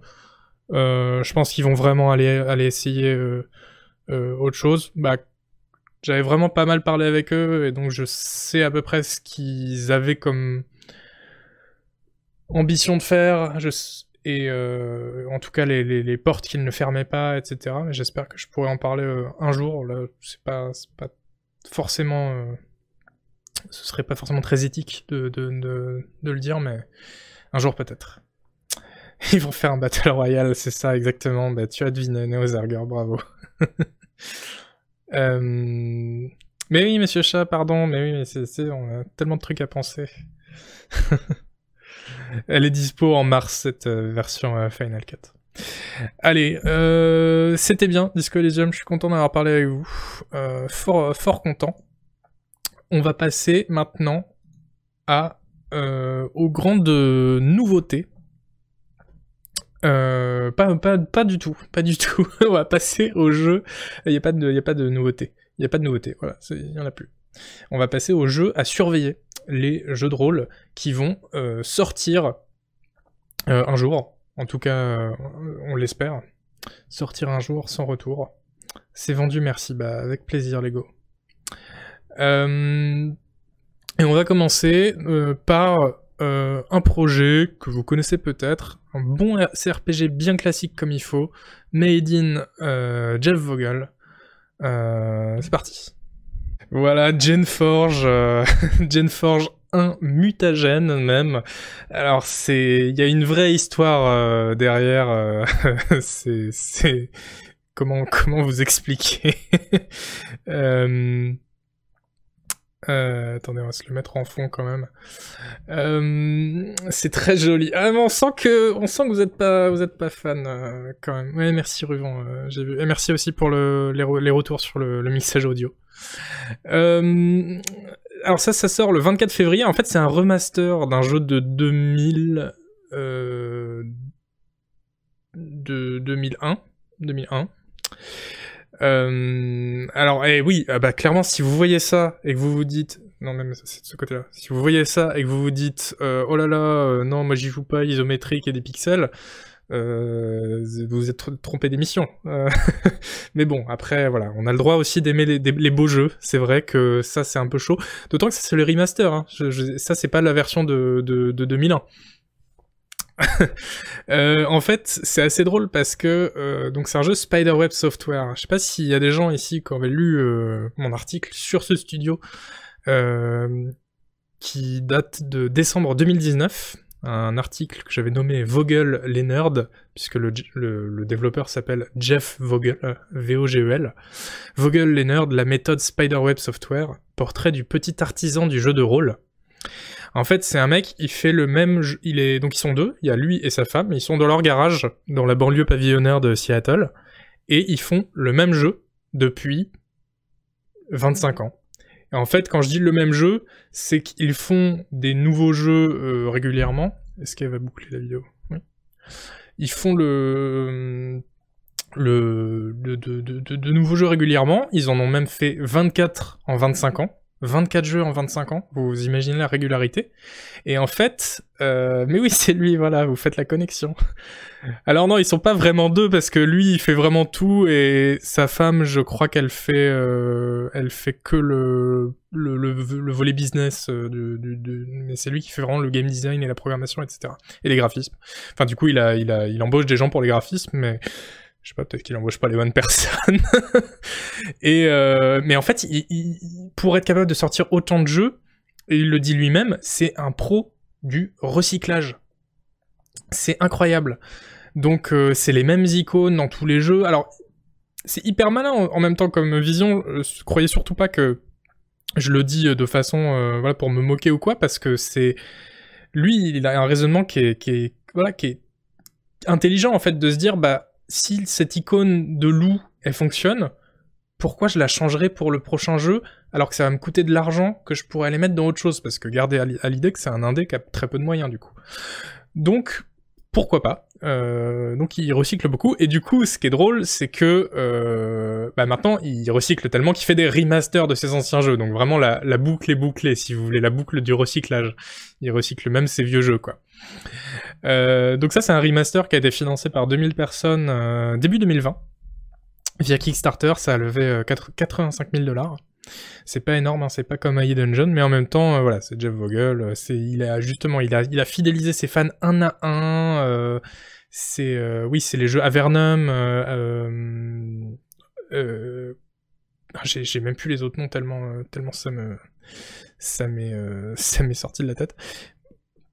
Euh, voilà, il a, il a vraiment une petite communauté très, voilà, Avadon, merci, c'est ça que j'allais dire, Escalon, mais, Escalon, c'est, eux aussi. Ils en fait tellement.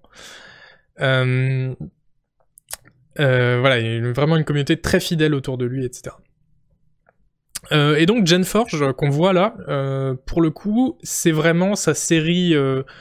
Oh, je sais pas si c'est sa série phare parce que Avernum ils sont plus connus et ils sont assez malins aussi comme jeu, mais c'est vraiment son, on peut le considérer comme son magnum opus parce que euh, c'est une série vachement intéressante où on incarne c'est un jeu de rôle très années 90, hein. vous imaginez, on arrive dans des nouveaux endroits, on explore, on fait des quêtes, sauf que, et on incarne un magicien, sauf que ce magicien, au lieu de lancer des sorts, il en, il en lance, mais surtout, ce magicien, c'est un shaper, c'est un modeler, et ce magicien, il est capable de créer des serviteurs à partir de rien.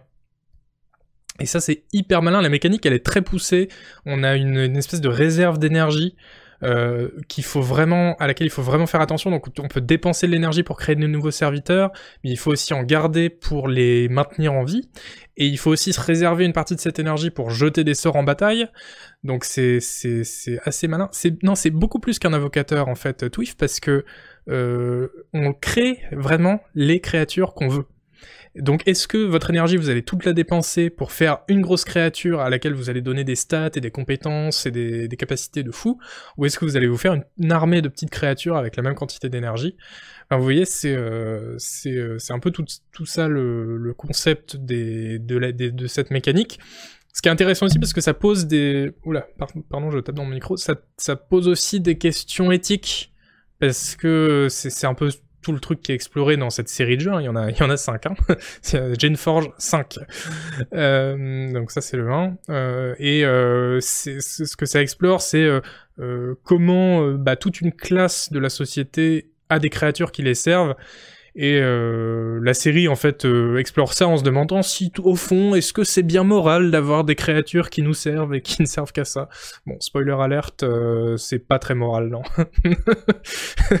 J'aime beaucoup le, concept de la série qui passe 5 jeux à se dire hmm, peut-être que mais en même temps peut-être que non et si en fait non. C'est pas très moral. Donc voilà, un beau, un bel, euh, un beau jeu bien recyclé. Euh. Mais attendez, on va. Est-ce que, j'ai? Je crois que j'ai le jeu. Donc là, vous avez vu? Je vais vous montrer. Je crois que. Ouais. Voilà. Regardez, ça c'est le jeu original. Hein. Ça c'est. C'est euh... c'est 2001. Donc vous voyez, voyez que le remaster était beau finalement. Merci Aljan pour la beau. Voilà, puis, après, ça c'est un trailer de toute la salle, donc oui, il vous les montre tous, mais c'est pas très, forcément très intéressant. Euh, voilà, donc ça c'était les Gen Forge, donc à suivre, donc ça sort le 24 février. Euh, je pense qu'on en reparlera dans bah, la prochaine émission du coup, euh, quand il sera sorti. On voit pas la différence. Ils auraient dû rajouter des, des lens flares, hein, pour prendre, prendre exemple sur Mass Effect. Euh, plus, plus, plus quoi? Plus, moins recyclé, moins recyclé, quoique. Euh, le prochain jeu euh, que je vais, on va se regarder le trait. Ah, j'oublie toujours de vous, remettre les titres. C'est pas ça, c'est ça. Le prochain jeu qui, on va se, regarder le trailer et puis on en, parle juste après. Ok? comment on fait? On fait comme ça. The Life and Suffering of, Sir Bronte. Euh, un jeu donc euh, fort euh, fort intrigant. J'ai vu que ça, c'était intrigué là dans le dans le chat. pas de souci. donc un, jeu qui qui sort le 4 mars qui est fait par le studio Sever, édité par 101 XP. Alors pour le coup, et là je vais doucher tous vos enthousiasmes en une phrase, c'est un livre dont vous êtes le héros. Euh, c'est un livre dont vous êtes le héros de la plus pure souche. Euh, vraiment, euh, bah, vous voyez le, gameplay. Hein. C'est en plus c'est vraiment, c'est à l'apparence d'un livre, donc c'est littéralement un livre. Ah oui, ah là, ah là, ah là, ça fait moins le malheur dans le chat. Mais en même temps, c'est cool les livres dont vous êtes le héros. Surtout que celui-là, en fait, il promet euh, d'être vraiment une version moderne des livres dont vous êtes le héros, vous voyez. Donc c'est-à-dire que, alors déjà, les, les devs ont promis vraiment une réactivité exemplaire. Donc chaque choix a des conséquences pour la suite. Tout ce que vous faites, c'est pris en compte, etc. Donc ça, c'est très important et c'est très bien. Parce que bon, évidemment, les vieux livres dont vous êtes le héros, il prenait surtout en compte euh, votre inventaire. Euh, si tu avais utilisé une torche, bah ah, tu l'as plus après, donc voilà. Donc là, c'est plutôt des choix. Euh, et il y aura aussi, et ça j'ai été assez surpris de l'apprendre, il y aura aussi des compétences et une création de perso. Donc ça, ça fait toujours zizir, comme on dit. Moi, je suis pour. Et voilà. Et donc les devs ils disent je cite, Les nombreuses ramifications de l'histoire, c'est moi qui ai traduit, hein, feront de chaque partie une expérience unique. Devenez un juge appartenant à la noblesse, apprenez les méthodes de l'Inquisition, complotez une révolution en tant que membre d'une société secrète ou embrassez un tout autre objectif. Donc voilà, on, voit que ça va être un jeu assez ambitieux, assez long. Ils annoncent 15 euh, heures de jeu, donc c'est pas c'est pas un petit, petit projet qui dure 2 heures avec quelques choix. Hein. C'est vrai, une vraie grosse aventure euh, où on va devoir lire beaucoup, ça pour le coup, évidemment. Et du coup, c'est ça le problème, c'est que il va falloir euh, juger sur pièce si c'est bien écrit ou pas, parce que, en plus, on vient de parler de Disco Elysium, mais évidemment, si c'est écrit avec les pieds, ou juste si c'est moins bien écrit que Disco Elysium et que vous en sortez, eh bah ça va être moins moins chouette. Hein. merci, y avait-il, bonne chance dans ta quête. Euh, alors pour la trad, j'avoue, je sais pas, je pense pas que ce soit prévu d'entrée de jeu, une trad en français, Kitano, mais euh, j'espère qu'ils vont le, faire. Euh, voilà, il y a une démo qui est dispo sur, sur Steam si vous voulez, sinon ça sort le, le 4 mars. J'avoue que moi je suis, je suis assez, je suis assez intrigué. Bah, c'est vrai qu'un livre, s'il est mal écrit, oh, tu sais, il y en a qui se vendent, même s'ils sont mal écrits, c'est pas un problème. Anglais et russe, oui, bah voilà, n'hésitez pas, si vous parlez russe, ça peut, vous plaire. En tout cas, moi j'avoue que je suis assez intrigué par ce côté euh, embranchement. Parce qu'apparemment, on pourra vraiment vivre des vies très différentes. Et ça, euh, dans un livre dont vous êtes le héros, j'ai jamais vraiment vu ça, quoi. Euh... Ok. Passons au suivant. Alors je, j'anticipe déjà, je, sais, déjà ce que vous allez dire. Je vous connais, je vous connais si bien. Euh... Euh, vous allez dire qu'on voit pas les vidéos. Voilà, non, évidemment, vous n'allez pas dire que c'est moche parce que c'est super beau, mais vous allez dire qu'est-ce que c'est que ça euh, dans mon émission sur les jeux de rôle? Euh, mais, bear with me for a second. J'ai déjà 8 heures rien que sur la démo, nous dit Secteur. C'est un jeu d'apothicaire, effectivement, Noël. C'est un simulateur d'alchimiste, en fait. Euh, qui, euh, qui sort en, 2021. on n'a pas, pas plus d'infos que ça. C'est fait par Nice Play Games et édité par Tiny Build. Et en fait, ça m'a paru intéressant d'en parler, surtout dans la première émission de, de, de de Quête, mais vous comprendrez à la fin. Tout, tout, tout, tout, tout s'emboîtera parfaitement. Ce sera comme la c'est la fin de cette émission, ça va être comme la fin de, Usual Suspects, oui, Usual Suspects. Euh, en fait, souvent la frontière entre le jeu de rôle et le simulateur, elle est brouillée, parce que bah, le simulateur, il nous met dans le rôle de quelque chose, donc euh, voilà, forcément, on fait du roleplay. Euh, et euh, là, on est pile dans un entre-deux qui, à mon avis, va être assez intéressant. Et ah oui, pardon, vous aviez la, le son de la vidéo. Toutes mes excuses. Euh... Euh, toutes mes excuses. Euh, je pense par exemple à, à qui était, un jeu de rôle, alors que bah, c'était aussi un jeu de gestion de boutique. Et là, clairement, bah, on va être dans le rôle d'un alchimiste, donc on va devoir euh, euh interagir avec des grossistes, on va devoir euh, apprendre la gestion des potions, qui est très poussée, on va devoir faire de la cueillette et cultiver nos propres plantes, etc. Expérimenter des recettes aussi, etc. Euh, mais euh, il y aura aussi une gestion de boutique, de vente. Euh, alors la, démo est dispo sur Steam, mais moi elle crache au lancement, donc j'ai pas pu voir malheureusement. Donc n'hésitez pas à aller, à aller voir. et il y a en fait dans la description du jeu, il y a aussi des indices de quelque chose de plus grand avec des choix, des conséquences, du roleplay. Le dev dit qu'on pourra travailler avec des guildes et s'en faire des alliés ou des ennemis. Euh, on imagine qu'il y aura aussi un fond d'intrigue politique, par exemple. Donc euh, voilà, pour moi, c'est vraiment à la frontière entre différents genres, et je trouve ça assez intéressant, et vous comprendrez euh, quand on sera dans la partie bonne feuille du menu, qui est, qui, est, juste... oh putain, c'est pas du tout le bon côté, qui est juste là. J'ai beaucoup de mal avec les miroirs. Je suis comme euh, Christopher Nolan. Euh... et euh... Euh, bref, voilà. Donc, si ça se trouve, ce serait pas du tout un jeu de rôle, mais comme c'est indiqué, bah, on se dit, bah, bah en fait, peut-être que si. Et donc, et comme c'est très beau et que c'est plutôt original, je me suis dit, je me suis dit que j'allais vous le montrer. Bah oui, parce que on est entre nous, on se montre des trucs, quoi. Voilà. Très bien. Non, non, ça suffit. ça suffit. C'est moi ou Isol un peu flou Non, c'est ma caméra qui, qui fait pas bien la mise au point, parce que... Parce que voilà. Désolé, Takuan, ouais. Ça fait trois streams d'affilée que Nolan en prend pour son grade, c'est vrai Mais je sais pas.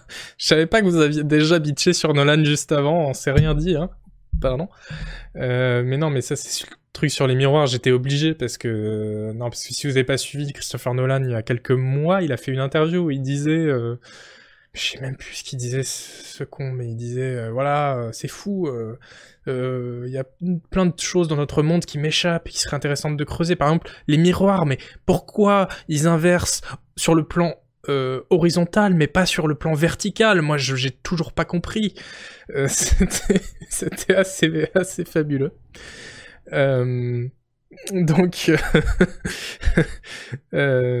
le niveau de niveau de, de, physique chimie euh, très très très très bas. Bon, bref, passons au jeu suivant au lieu de, bitcher sur le pauvre Christopher. Euh, ben oui, vous l'avez reconnu, évidemment, évidemment, que c'est Hiro. Enchanted cards along a harrowing loop. Summon monsters, build cathedrals, and remember your world. For weapons, armor, and mystical items to level up your hero. Expand your camp, customize your card deck, and uncover secrets. Face the lich, break the spiral, and save your world. Loop Hero, coming in 2021. Your Et oui. Non mais évidemment que non mais évidemment que le coup des miroirs c'est pas si con mais enfin je veux dire c'est un un déjà c'est un cinéaste qui travaille justement avec de, de l'optique comme dit euh, euh, WGG.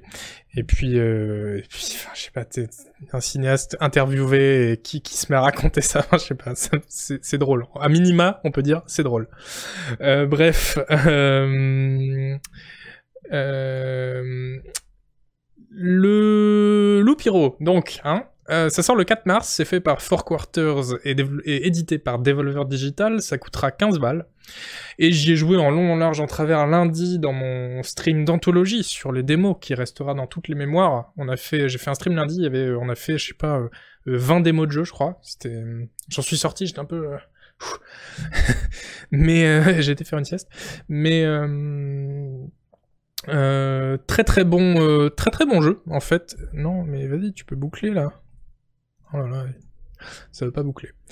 Euh, lui aussi, qui est un peu à la frontière entre deux genres, euh, le CRPG, le jeu de rôle euh, classique, et le roguelike, évidemment, puisqu'il y a un côté on, répète, etc. Donc le concept, c'est que il y a un héros qui, qui suit un chemin, voilà, vous le voyez là sur un, sur un, qui fait une boucle. Donc le héros avance et il fait le tour comme ça de la map. Et en fait, nous, euh, on n'a pas de prise sur ce que fait le héros vraiment.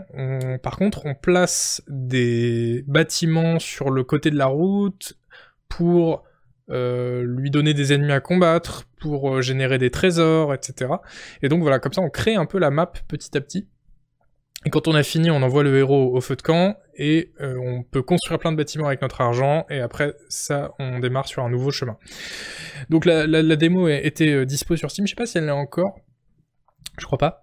Euh, mais c'était euh, assez intéressant. Euh, clairement, pour moi, le, sur le côté jeu de rôle, sur cette démo, en tout cas, le contrat était pas forcément très rempli, mais on n'a rien vu de l'histoire, mais voilà, il y avait pas de dialogue et tout, donc je sais pas trop. Mais en tout cas, en termes de roguelike avec des, des upgrades, moi, je, suis assez client sympa comme concept, mais ça a pas l'air hyper lisible. En fait, si, ça allait, hein. Si vous avez vu le stream, je pense que vous, les gens se plaignaient pas.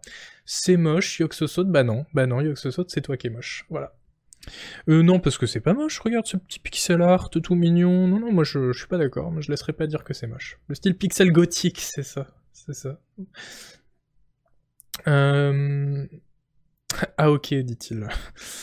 C'est un tower defense à l'envers. Non, parce qu'on veut aider le héros. Parce que par exemple, au bout d'un moment, il y a un boss qui apparaît, mais sauf que si on n'a pas donné assez de monstres au héros, euh, bah, le héros il a pas monté en, puissance et en niveau, et du coup bah, il se fait défoncer par le boss. Voilà, il y a toute une dimension comme ça à, à, gérer, qui est, qui est assez intéressante. Moi, Enfin voilà, parce que ce qui est intéressant, c'est qu'on prend à contre-pied euh, l'aventure classique où on incarne bah, voilà l'aventurier qui se balade dans la map. Sauf que là, non, on va incarner le maître de jeu, donc le potentiel est assez énorme.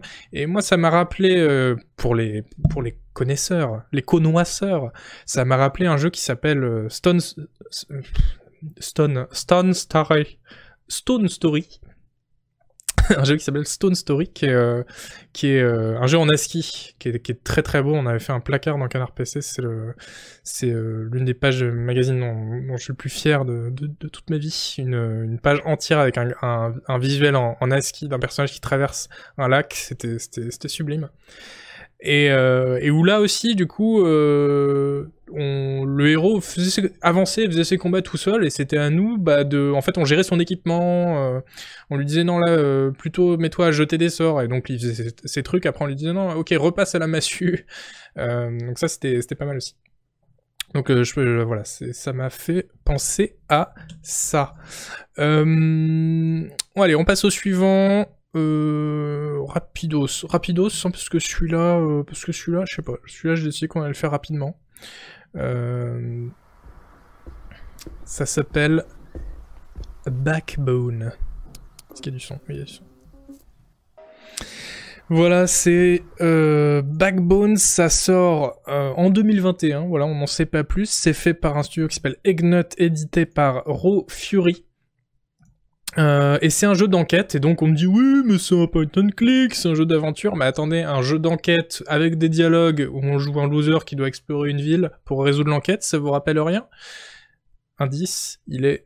Putain merde, je, suis- putain, je suis vraiment un Christopher Nolan euh, dans l'âme. Il est là. Mais pourquoi ça inverse pas verticalement? Je ne comprends pas. Il est là. Il est là. Merde, mon doigt passe derrière. Bon, bref. Complètement raté. Euh, c'est euh, euh, en fait c'est aussi que les devs eux-mêmes disent non non mais en fait c'est un, une role-playing adventure. J'aime beaucoup cette cette idée. Euh, alors de prime abord, donc effectivement ça ressemble à un point and click. J'ai vu des gens dire oh euh, c'est un sous Black Sad, c'est dégueulasse ce que vous faites. Enfin euh, franchement pourquoi pourquoi vous dites ça? C'est déjà c'est un jeu qui a l'air tout à fait beau et avec sa propre identité. Et puis Black Sad ils ont pas inventé les, personnages avec des têtes d'animaux, hein, franchement. Euh, donc voilà, donc c'est un pas seulement un point and click, mais euh, il y aura aussi de l'infiltration, de l'exploration, des grands arbres de dialogue inspirés des CRPG classiques. Tout ça, je cite euh, les devs. Où ils disent, ils continuent en disant, vous devez traverser les différents quartiers d'un Vancouver désormais clos, flairer les indices, recueillir des preuves, interroger des témoins et décider quelle piste suivre. Bah, ça, c'est pas un jeu de rôle, excusez-moi, mais, j'arrête tout de suite, tout de suite l'émission. Mais elles veulent pas boucler les vidéos aujourd'hui. Je suis hyper saucier, nous dit Harmony. Et oui, moi aussi, franchement, je suis assez chaud. Le pixel art est magnifique, nous dit Noël. Je suis d'accord. Noël, c'est toi qui le testeras pour Canard PC. Quelle note tu vas lui mettre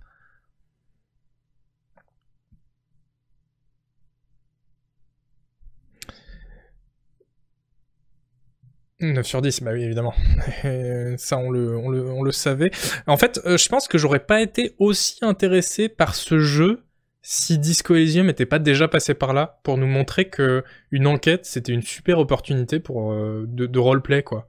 Parce que, mine de rien, en fait, je- en préparant l'émission, je me suis dit, mais c'est vrai que des jeux, des, jeux de rôle où on, où on mène une enquête, des jeux de rôle où on a des quêtes, où on dit ah, retrouve euh, le tueur de machin, même dans Skyrim il y en a, ça ok. Mais des jeux de rôle d'enquête vraiment, euh, j'ai pas un vrai, un vrai souvenir de, de ça, il y en a sans doute, hein, mais du coup Disco Elysium, euh, comme exemple euh, récent et moderne qui nous montre que ça, elle est noire, très, très bonne blague, qui nous montre que bah en fait ça peut fonctionner, ça peut être, c'est une super opportunité pour avoir des dialogues, pour avoir du roleplay. Bah, encore une fois, Robert Kurvis dans l'interview, il dit que le policier c'est un super perso parce qu'il peut aller partout. Évidemment, c'est assez marrant. Donc euh, bon potentiel, merci euh, Backbone. Euh, on va on, garde en tête. Donc ça sort en 2021. On n'a pas plus d'infos pour l'instant. Passons maintenant. Ah merde, lui il est pas sur sur YouTube. Oh là là, ça va être relou. Alors, on en a encore deux et après on passe au prochain prochaine rubrique. Mais les deux jeux qui viennent vont être assez intéressants. Euh... Oui, Game Deck aussi, mais j'en parle, j'en ai parlé dans le magazine Kabuka et j'en reparlerai évidemment. Euh, un jeu d'enquête dans un monde cyberpunk où il faudra aller dans les différents mondes virtuels que de nos victimes qui se font tuer dans des MMO et donc nous on va dans les MMO aussi enquêter. Ça va être assez marrant. Game Deck. Euh, on en reparlera évidemment euh, souvent. Salut Maxou. Euh, euh, où est-ce que j'en étais? Oui, donc, allez, le suivant. Là, je sais pas beaucoup d'images euh, du jeu, malheureusement, mais bon, on va, va faire avec. Non, mais calmez-vous dans le chat, ce sera l'isométrique. hein.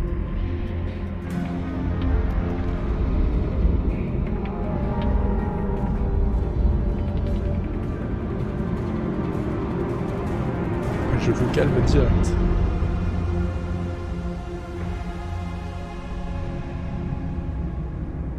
Ah, cette feuille de perso. Oh oui.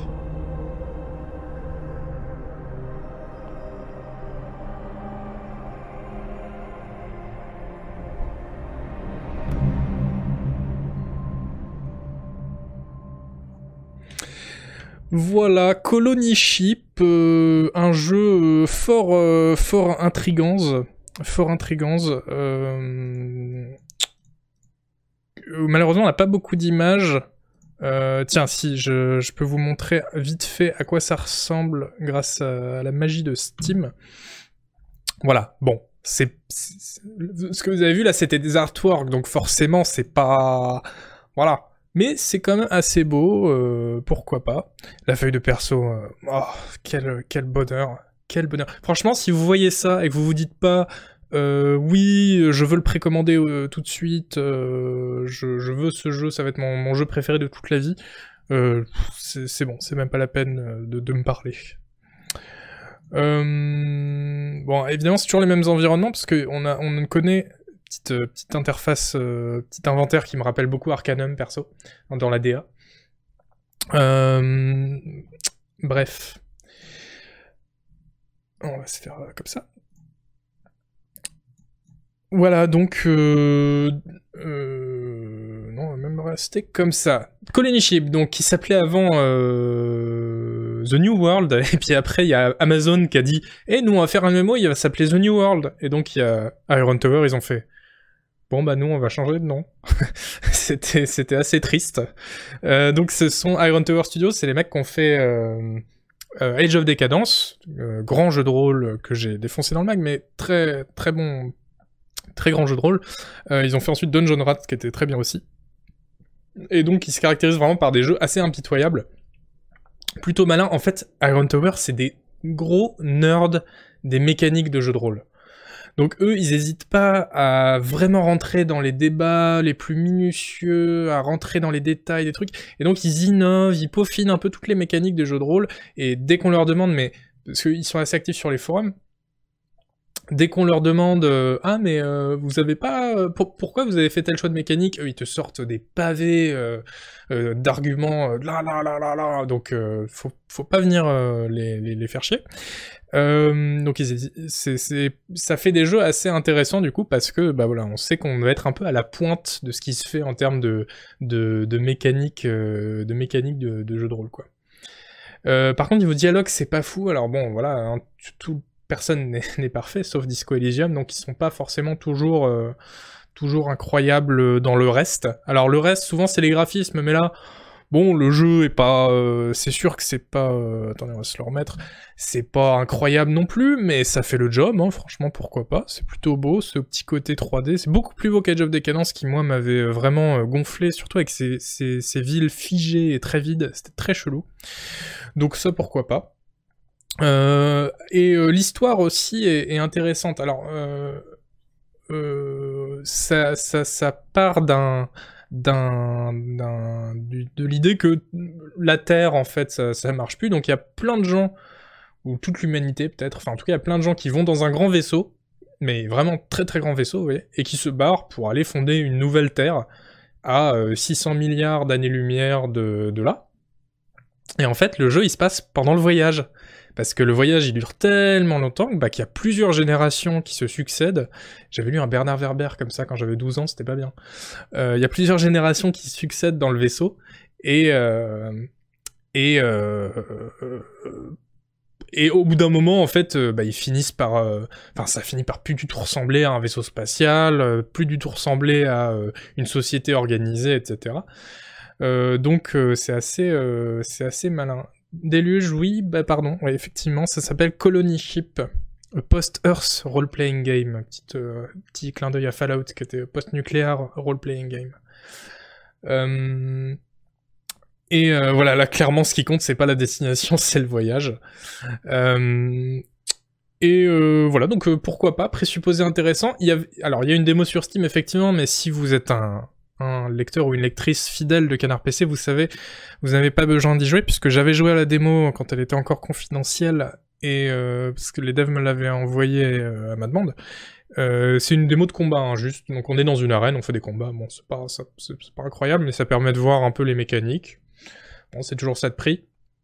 Mais évidemment, c'est un jeu qui, qui, où certes on jouera beaucoup pour les combats, je pense, mais aussi pour les combats qu'on, les combats qui comme comme moyen de d'utiliser un personnage qu'on a peaufiné au fil du temps, qu'on a fait monter en puissance, et donc et donc voilà, juste qu'on nous donne un perso pour faire un combat, c'est pas très représentatif. Le papillon des étoiles, peut-être, ouais, c'était peut-être ce Verber-là. C'était horrible parce que la fin, attention, spoiler alerte, à la fin, il... mais c'est bon, c'est Bernard Verber, il est toujours comme ça. Euh, au lieu de se dire, bah voilà, c'était cool comme bouquin, bon, bah ça finit, ils arrivent sur la planète, euh, bon, très bien. En fait, il finissait en disant, euh, en faisant tout un truc complètement tiré par les cheveux pour faire en sorte que les survivants, les deux survivants évidemment, euh, s'appelle euh, euh, s'appelle Adam et Adam et Ève mais avec une orthographe bizarre et qu'on comprenne qu'en fait c'était un la vie est un cycle parce que la planète, la Terre, les derniers survivants, Adam et Ève. Bon, du, du Verber, quoi. Et en fait, c'était le début, exactement, Noël, c'est ça. Ah ouais, non, mais... mais moi, j'avais 12 ans, et, et je savais que et j'étais là genre oh non quand même Bernard t'abuses quoi. Donc euh, pas, pas bravo déjà à Bernard et pas bravo à son éditeur qui a, qui a lu ça et qui s'est pas dit non non Bernard c'est pas possible ça il faut couper. Donc euh, voilà, petite digression. J'adore, j'adore parler de Bernard Werber, donc il euh, y a pas de souci. un, un, Nolan qui adapte Werber, ce serait, oh, ce serait vraiment top. Qu'est-ce qu'il pourrait adapter Oh là là, Nolan, qu'est-ce qu'il pourrait... Nolan, il adapterait les Thanatonautes, mais en version trop chelou, euh, pas chronologique. Euh, ce serait, ce serait vraiment fou, quoi. Les fourmis, je vois pas Nolan sur les fourmis, désolé. Hein. Non. Et mais les Thanatonautes qui étaient, qui étaient très bien pour le coup. Moi, je... Les Ténétonautes, bah évidemment, mais ça nous. Oh là là, Kabuka, mais t'es chiant, ça nous, ça nous pendait au nez, évidemment, les Ténétonautes. Oh là là. Bon, bref, euh, pauvre Bernard, il a les oreilles qui sifflent, il est chez lui, euh, par terre. Euh, mais non, mais merci Bernard pour, pour, pour toutes ces lectures quand, quand j'avais 12 ans. C'était et les, et les fourmis et les thanatonautes, c'était bien, c'est vrai. Le premier, les fourmis, parce qu'après c'était nul. Là encore, t'avais avais encore un peu déconné, Bernard. bon, si vous connaissez Bernard Verber, lui envoyez pas ce, stream, ça sert à rien de, lui faire du mal pour, pour rien comme ça gratuitement. On va finir euh, ce tour d'horizon des projets à garder à l'œil pour le moment par un, euh, un jeu qui est peut-être le jeu le plus intrigant et auquel j'ai le plus envie de jouer. Bon, en même temps, j'ai pas fait de classement, mais de tous ceux que je vous ai montrés jusqu'à présent, c'est, pour que vous compreniez un peu le trailer, c'est un genre de... Attendez, qu'est-ce que vous dites? Ouais, parce que là, ça, ça sur Bernard Werber. Moi, je veux lire. Hein. Moi, je, suis là pour les ragots sur Bernard Werber. Hein. Moi, je remonte le, l'historique. Nolan est peut-être sur les streams aussi, on sait pas, c'est vrai. Hein. J'ai préféré les anim, animutants. Les animutants. Non, c'était les, c'était animorph, ça c'était bien. Euh, ça s'appelait animutant en français? Je prends le test. c'est vrai que tu feras peut-être le test. Ouais. C'est vrai que Jules, Jules, moi je veux bien qu'il, euh, qu'il euh, qu'il euh, invite Bernard Werber en, en à, une matinale. J'aurais une anecdote à te raconter avec Werber Isol. Ah bah super Noël. Ah bah franchement, moi je, suis client. Hein. Tu, je me rappellerai. Je me rappellerai. Bon, oui, donc le jeu, hein, parce que moi je fais des super teasing en mode eh, c'est le jeu qui m'intéresse le plus, ce qui est vrai. Euh, et puis derrière, euh, je me suis engueulé avec Werber, mais non Mais non, mais il faut que tu nous racontes ça en live, Noël. Bon, prochain de tes streams, tu, tu, vérifies que je suis là, puis tu nous la racontes quand même. Bon, bref. Euh, c'est parti. Pour que vous compreniez le trailer, c'est un genre de MMO pas comme les autres, vraiment pas comme les autres, parce que celui-ci a l'air bien, et qui est un peu pacifiste zen. On regarde. Book of Travels. Euh, ça a l'air effectivement euh, assez fou. Euh, et c'est très très très beau, effectivement. Alors, étonnamment, figurez-vous que c'est fait par Might and Delight, ce sont les devs qui ont fait les Shelters, je sais pas si vous vous rappelez, c'était les jeux où on incarnait un, une mère blaireau et après une mère lynx euh, dans un environnement un peu low poly, euh, c'était pas très bien, no offense, c'était pas très bien. Et donc là, voilà, ils bossent sur euh, une sorte de jeu de rôle social.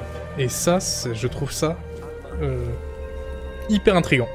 Ça sort euh, deuxième trimestre 2021, bientôt en fait, au, printemps. Et attendez, je vous lis, je vous lis ce que disent les, les devs pour que vous compreniez l'ambition de ce truc quand même. C'est moi qui ai traduit. Rejoignez un jeu de rôle social unique en son genre qui ne vous tiendra pas par la main. Une aventure sereine, inspirée par des classiques, qui vous place à la dérive dans un monde féerique. C'est aussi une invitation au roleplay sans aucune contrainte de quête, ni d'intrigue linéaire. Sentez-vous libre de voyager dans les contrées sauvages et les villes animées de la péninsule de Braided Shore. Errez au plus profond des couches de ce monde dessiné à la main. Découvrez ces endroits les plus cachés ou percez l'un de ces nombreux mystères. Il n'y a pas d'objectif global, ni de véritable début ou de fin, mais les personnages mortels y seront confrontés à des enjeux cruciaux. Eh bah oui, moi je veux bien, je veux bien y jouer. Enfin j'ai rien compris, mais ça a l'air top. Alors après, ça part un peu en couille la, la description. Les devs ils parlent de 300 compétences et de perks à maîtriser, de plein de façons de gagner de l'expérience, euh, euh, gagner de l'expérience en étant courtois. Euh, enfin. non, jetez plus, non, jetez plus. Mais attendez, ça continue Une fiche de création de personnages détaillée qui met l'accent sur la personnalité et l'identité plutôt que sur les statistiques et les classes. Le jeu vous permet de jouer dans un style qui correspond à votre personnage et de vous fixer vos propres objectifs personnels. Êtes-vous un aventurier en quête de danger Un magicien stoïque Ou un joueur insouciant qui boit du thé? Les autres joueurs sont peu nombreux, mais vos chemins se croiseront, c'est à vous de choisir de voyager ensemble ou de faire cavalier seul. Trouvez des véhicules pour atteindre des endroits éloignés, promenez-vous ensemble dans les bois. L'absence de guildes et de structures sociales rend vos groupes éphémères uniques et mémorables. Ok, chiant sur 20, ok, d'accord, mais, mais quand même intéressant. Alors, ça a l'air... Euh, oui, je vois beaucoup de gens qui disent oh là, beaucoup de promesses, etc. Après, ce qu'ils disent, c'est rien d'autre que de dire on vous laisse libre et vous faites ce que vous voulez. Ils disent pas euh, ça va être merveilleux, il y aura 500 euh, espèces de dragons, etc. Mais ils disent voilà, il y a un monde à explorer, vous le faites tout seul ou pas, avec des gens ou pas, euh, vous restez dans la ville pour boire du thé si vous voulez.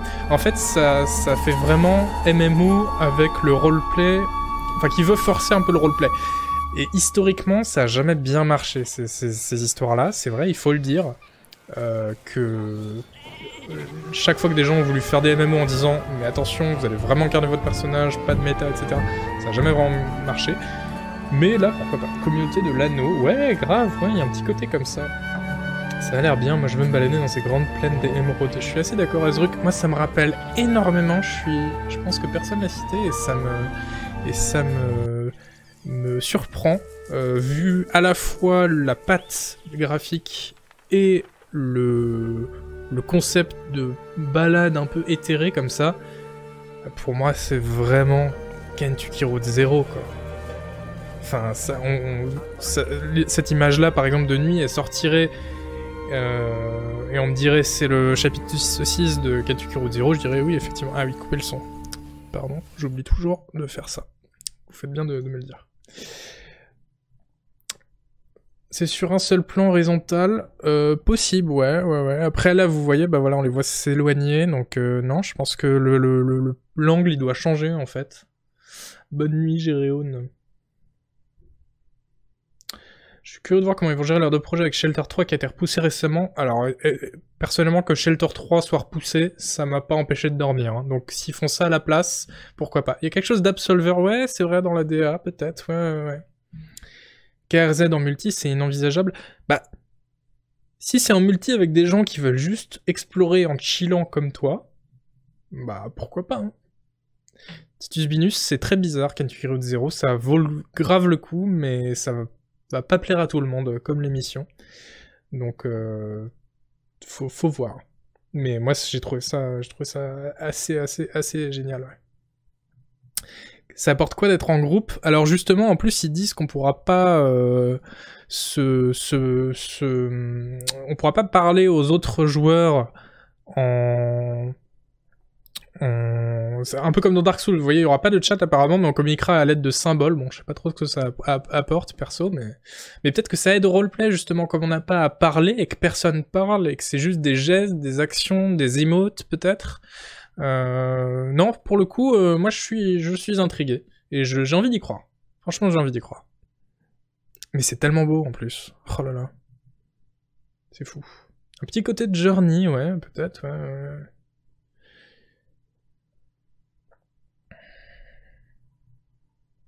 Ah oui, le grand roman américain, euh, KRZ, Kabuka, oui, bah, dans mon test, je, parlais pas de l'Amérique, je parlais de la France, mais euh, il y a clairement un côté, euh, les villes rurales qui se désagrègent, et, et, quand on a vécu dans une ville rurale qui se désagrège, c'est assez, assez fou, ouais. voilà, c'était Book of Travels. Book of Travels. moi, je suis, je suis là. Bien. je commence à vraiment avoir froid.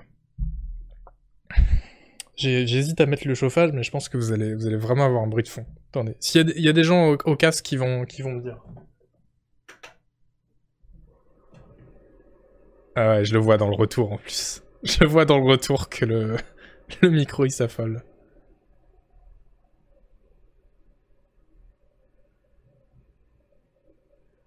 Non, parce que je sais qu'on a des gens euh, au casque qui, sont très tatillons sur les micros. Donc... Euh... Non, c'est bon, on n'entend rien. Au casque très discret. Bon, si à un moment ça devient chiant, vous me dites, je le recoupe. Hein. Euh, mais... Non, mais en plus, non, mais je pourrais m'en passer, mais... Mais si, si, si, si ça change rien que je le mette, autant que je le mette en fait. Mais après, vous savez qu'il y aura des gens sur YouTube qui vont mettre des commentaires pour dire euh, ouais, ouais, attention, le bruit de fond, euh, réglez vos gates, euh, s'il vous plaît. Moi, j'y connais rien, mais ils disent toujours ça. Ils disent toujours ah, la gate, pas bien réglée, le, noise là, essaye la fréquence 2H4. ça, c'est les, commentaires YouTube. Mais bon, j'aime beaucoup YouTube, hein, mais vous, êtes beaucoup trop doué en audio pour moi. Donc voilà, YouTube, vous, vous voyez, c'est le chat. Merde, c'est de quel côté? Christopher Nolan, aide-moi non, merde, c'était là. C'est le chat qui dit qu'il y a zéro problème et qu'on n'entend rien. Mais euh, promis, je règle ma noise gate euh, à 2H4 la prochaine fois. Euh, non, j'ai pas essayé One Dreamer. C'était les, jeux un peu narratifs. J'avoue que les. J'en ai testé un, mais c'était pas ça, je crois, pendant mon, mon stream.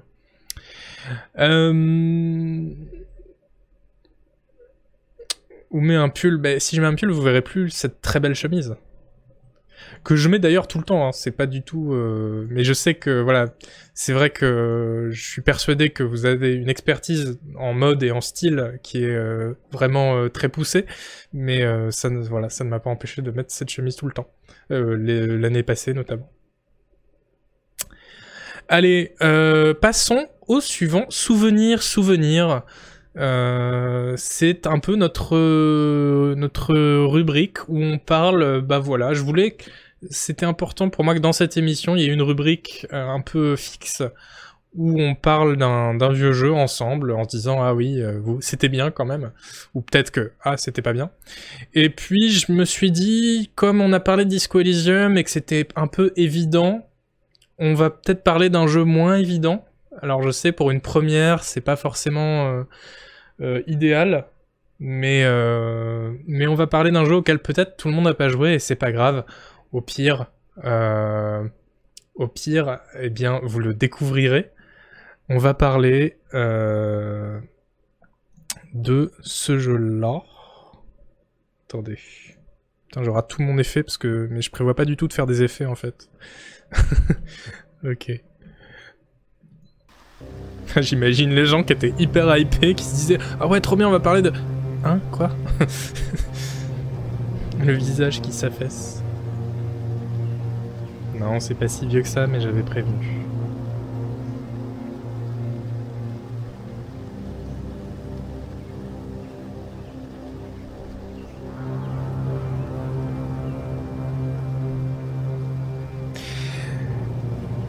Je vais pas vous mettre le trailer euh, en entier parce que euh, euh, il est très très long et, alors qu'il se passe rien. mais Neo Scavenger, c'est vraiment un jeu incroyable. Et il y a pas beaucoup de gens qui en parlent. Et c'est vraiment dommage. C'est, c'est un des meilleurs jeux, comme dit Dieu Vomi. Ouais, ouais, c'est Project Zomboid à la campagne, c'est ça. En fait, c'est... Euh, c'est... Euh, c'est un, jeu de Blue Bottle Games, pour info, qui est sorti en décembre 2014. Depuis, le studio a fait Ostranauts, qui est un peu Neo Scavenger dans l'espace, mais c'est moins bien, donc il faut pas, faut pas y jouer. Mais si c'est vieux 2014, 2014 c'était il y a déjà 26 ans, vous, vous ne vous rappelez pas? Salut Noël, merci d'être resté. Et Neo Scavenger, c'est une sorte de simulateur de clochard post-apocalyptique. Justement, vous voyez, on parlait tout à l'heure des Power Fantasy et pourquoi Disco Elysium, c'était euh, c'était intéressant parce qu'on jouait un loser et qu'on n'allait pas sauver le monde. Et bah là, justement, Neo Scavenger, c'est un peu le même concept puisque euh, bah on va pas aller sauver le monde, on va déjà essayer de se sauver nous et déjà rien que ça, ça va être très compliqué. C'est vraiment un jeu de survie, beaucoup on démarre sans rien, en fait on se réveille dans le dans un labo chelou, comme si on avait été cloné ou, euh, dans un sommet cryogénique, enfin je me rappelle plus, tellement, et puis on sort dans la carte du monde, et la carte du monde elle ressemble à ça. C'est des, des, euh, tuiles comme ça, des hexagones. Et, euh, bah il faut bien réussir à survivre dans ces ruines. On est dans le Michigan en plus, c'est assez fou. Et, et en fait, c'est une simulation très poussée, Neo Scavenger, où, euh, où tout va donner lieu à, euh, du... À de, à de, la galère, quoi. vous voyez? C'est-à-dire, vous vous dites, bah, ok, je vais ramasser des trucs. Bah oui, mais vous avez qu'une seule blouse d'hôpital, donc vous allez les mettre où vos trucs? Bah en fait, vous pouvez ramasser que deux objets au début, parce que vous avez deux mains, donc vous les tenez, vous tenez un objet dans chaque main. Alors, euh, si vous avez de la chance, en fouillant les premières ruines, vous tombez sur un sac en plastique. Et du coup, vous pouvez cette fois mettre un peu plus d'objets parce que vous avez un, sac en plastique. Mais ce sac en plastique, au bout d'un moment, bah, il se troue. Et du coup, tous vos objets, ils tombent par terre et vous les perdez. Enfin voilà, c'est vraiment... Tout le jeu est comme ça. Et on finit par... Quand on monte en puissance, ça reste complètement dans ce côté clochard. Enfin, monter en puissance dans ce jeu, c'est trouver un caddie de supermarché euh, complètement pété et rouillé à qui manque des roues qu'on peut pousser et dans lequel on peut mettre nos objets pendant que nous on s'habille avec quatre couches de vêtements différentes et qu'on traîne peut-être une luge derrière nous avec encore plus de stuff et, euh, et on se bat avec un fusil d'assaut où on a trois balles en tout. Enfin c'est c'est euh, c'est vraiment du, délire. Et alors ça passe beaucoup par le texte non, si j'avais pas une meilleure vidéo de ceci dit. Ah oui, ça c'était mieux. Euh, ça passe beaucoup par, euh, par le texte, ce qui fait que les combats sont beaucoup plus intéressants que dans bien d'autres jeux, puisque bah comme il n'y a pas le souci de faire des animations, euh, le, le, jeu permet tout un tas de trucs, tout un tas de, de, de moves un peu bizarres. On peut, on peut se faire passer pour mort pendant les combats qui sont au tour par tour. On peut, euh, voilà, on peut faire fuir nos adversaires dans un combat en leur faisant peur, bien sûr, avec, notre arme, alors qu'elle a pas de munitions. Ça, c'est quand même très fou. On brandit notre fusil comme ça, et, les mecs se disent, ok, on se casse. Euh... bah de rien, Azric.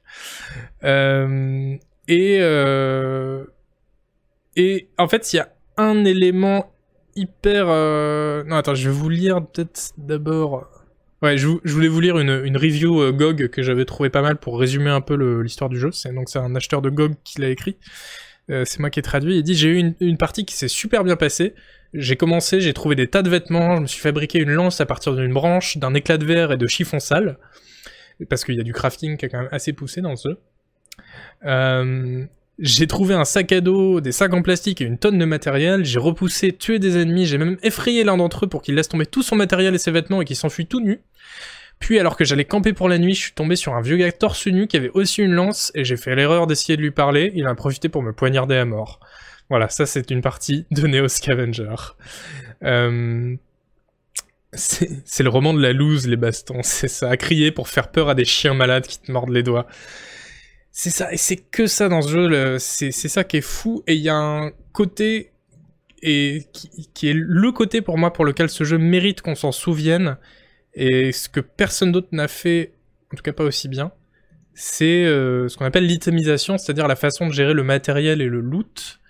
Euh, pour le coup, ça a vraiment été un pionnier Neo Scavenger parce que non seulement, je vais vous mettre en, plein écran vite fait, non seulement euh, il n'y a, a pas d'objets légendaires, violets, les, les, objets rares qui sont bleus, les objets épiques, machin, mais en plus, les objets, ils ont même pas de stats ils ont même pas leur, leur stats euh, affichés, et ça, ça change tout. Parce qu'en fait, au lieu de, euh, de, comment, comment dire? Oula, pardon. C'était pas là-dessus qu'il fallait cliquer. Voilà. Euh, au lieu de changer de, vêtements, par exemple, parce que le hoodie qu'on vient de trouver, il a plus 3 en défense, mais en fait, on sait pas combien il a de... offre de, protection contre le froid, combien il est en défense. Donc on se dit juste, ouais, ce hoodie, il a l'air bien, il a l'air épais, donc je vais le mettre parce qu'il fait froid et qu'il pleut et qu'il faut que j'ai un pull. Et donc on le met pour se protéger contre l'hypothermie, qui est un vrai, danger. Euh, euh, et pour les armes, c'est pareil. Est-ce que vous êtes mieux avec une lance à la pointe durcie au feu ou avec un pied de biche rouillé? Lequel vous emmenez en combat? Bah en fait, on sait pas. Et ce qui compte, c'est pas tellement les stats, c'est l'objet avec lequel vous vous, vous vous sentez le plus à l'aise. Et avec lequel vous êtes le plus rassuré, avec quoi vous êtes le plus confortable d'aller en bataille. Euh, Est-ce que c'est mieux de porter deux chaussures droites ou d'être pieds nus Vous voyez, au lieu de euh, si vous n'avez pas une chaussure droite, une chaussure gauche.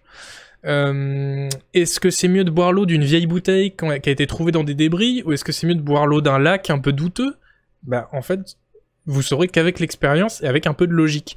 Et du coup, ça, ça, ça rend euh, le jeu hyper prenant parce que bah, c'est vraiment nos décisions et nos, notre instinct en fait qui va, nous, guider sur ouais, la gestion de l'inventaire par exemple. Euh, donc ça c'est vraiment très malin. Et le, Daniel Fedor, qui est le, créateur du jeu, j'ai retrouvé une interview où il dit ça, c'est moi qui ai traduit encore.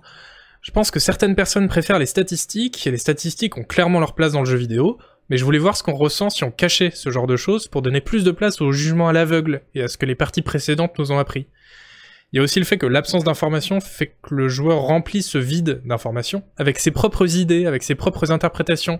Et en général, ses propres idées, bah, elles sont plus cool que tout ce que j'aurais pu trouver. Voilà, donc ça c'est le, développeur qui dit ça. Donc euh, très très malin, euh, très très malin ce, jeu. Euh, vraiment une gestion des objets qui est incroyable.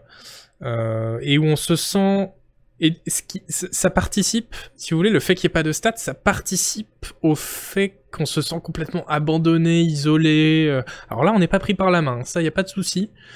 Euh, et on est tellement pas pris par la main que bah, quand on trouve une arme, on nous dit même pas, bah ouais, c'est une super arme. On nous dit, c'est une arme, qu'est-ce que tu fais? Donc, euh, très très bien. Après, c'est vrai que c'est pas un jeu qui est pour tout le monde, vous avez vu les graphismes. Alors déjà, il est très dur, c'est vrai, Dieu vomi, ouais. Mais oui, il y a des stades de création de perso. Il y a une création de perso qui est très chouette. Ça s'appelle Neo Scavenger euh, Nougat. Euh, bah, c'est marqué juste, euh, juste là. Ça, c'est le bon côté, parce que le miroir, enfin, la webcam, elle inverse pas verticalement. je vais pas m'en remettre, je pense. Bref, ouais, c'est un jeu pour les gens qui aiment les interfaces. Hein, voilà, il y a énormément de compétences, de jauges à surveiller, de texte. Euh, c'est proche d'un roguelike. Oui, dans le côté, euh, je fais une partie, ça dure 10 minutes parce que je me suis fait manger dans mon sommeil par un chien, donc je recommence. Euh, clairement, ouais. Pauvre Nolan, oui. Euh, pour info aussi, s'il y a des, vétérans dans le, chat, ou, ou, pas des vétérans d'ailleurs, il y a plein de modes. Euh, j'avais fait un article dans, Canard PC là-dessus euh, en 2018, ça ne nous rajeunit pas. Euh, cherchez Neo Scavenger mode Scanner PC sur Google, vous allez tomber dessus. Il y avait, il y a plein de modes qui rajoutent plein de contenu très chouette, donc pourquoi pas. Oui, manger par un chien, c'est les goûts. Je précise parce qu'on peut aussi se faire manger par des humains en fait. des humains avec un masque de clown parfois. Et, euh, et, oui, voilà, pour ne rien gâcher, mais vous l'avez trouvé dans le chat bien euh, par vous-même aussi, il est en promo en ce moment sur GOG et sur Steam à 3 balles. Donc 3 euh, euros jusqu'à... Sur Steam, c'est jusqu'au 15 février, sur GOG, c'était pas marqué jusqu'à quand. Après, il repasse à son, prix complet qui est à 13 euros. Mais bon, pour 3 euros, ça, franchement, ça, ça, ça vaut grave le coup, à mon avis. Bien, euh, ouais, j'ai l'impression que vous n'étiez pas beaucoup forcément à connaître ou à avoir des parties, euh, des anecdotes fabuleuses à nous raconter. Et c'est dommage parce qu'il y en a, moi le truc c'est que j'y ai joué vraiment beaucoup, mais à sa sortie, donc euh, c'était en 2014, donc euh, je me souviens plus de mes parties, je peux pas vous raconter comment je me suis fait...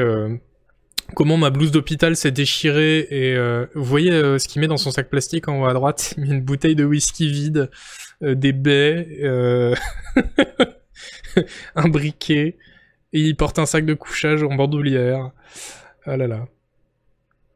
Mais, on peut aussi tomber sur des sacs de couchage sans bandoulière, donc là, bah, du coup, on... il faut obligatoirement les mettre, les porter à la main ou les mettre dans un sac.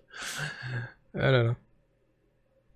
C'est vraiment fou. À quand un stream de Neo Scavenger Pourquoi pas, mais c'est tellement dur et je suis tellement plus au fait de ce qu'il faut faire dans le jeu que je vais me faire exploser, quoi. Les bouteilles vides, hyper importantes pour trimballer de l'eau. Est-ce qu'on peut tomber sur Bernard Werber? Euh... Bonne question, bonne question. C'est vrai qu'il ressemble un peu, lui, hein, le, monsieur à l'écran. Il ressemble un peu à Bernard Werber. On reconnaît les lunettes, en tout cas, et le crâne. Euh, peut-être que... Je l'ai jamais fini, mais peut-être qu'à la fin, on découvre qu'on est un clone de Bernard Werber, justement. Ce serait fou. Ce serait vraiment fou. Bon, Très bien. Euh, passons peut-être euh, du coup euh, au prochain, au prochain, j'ai refund, au prochain, au prochain, je sais plus, je sais plus les mots, je sais plus, au prochain sujet de notre soirée, le qui, qui est aussi le dernier. Le dernier sujet, euh, ce sont euh, des bonnes feuilles. Je me suis dit que ce serait cool, oui, la dernière rubrique, c'est vrai.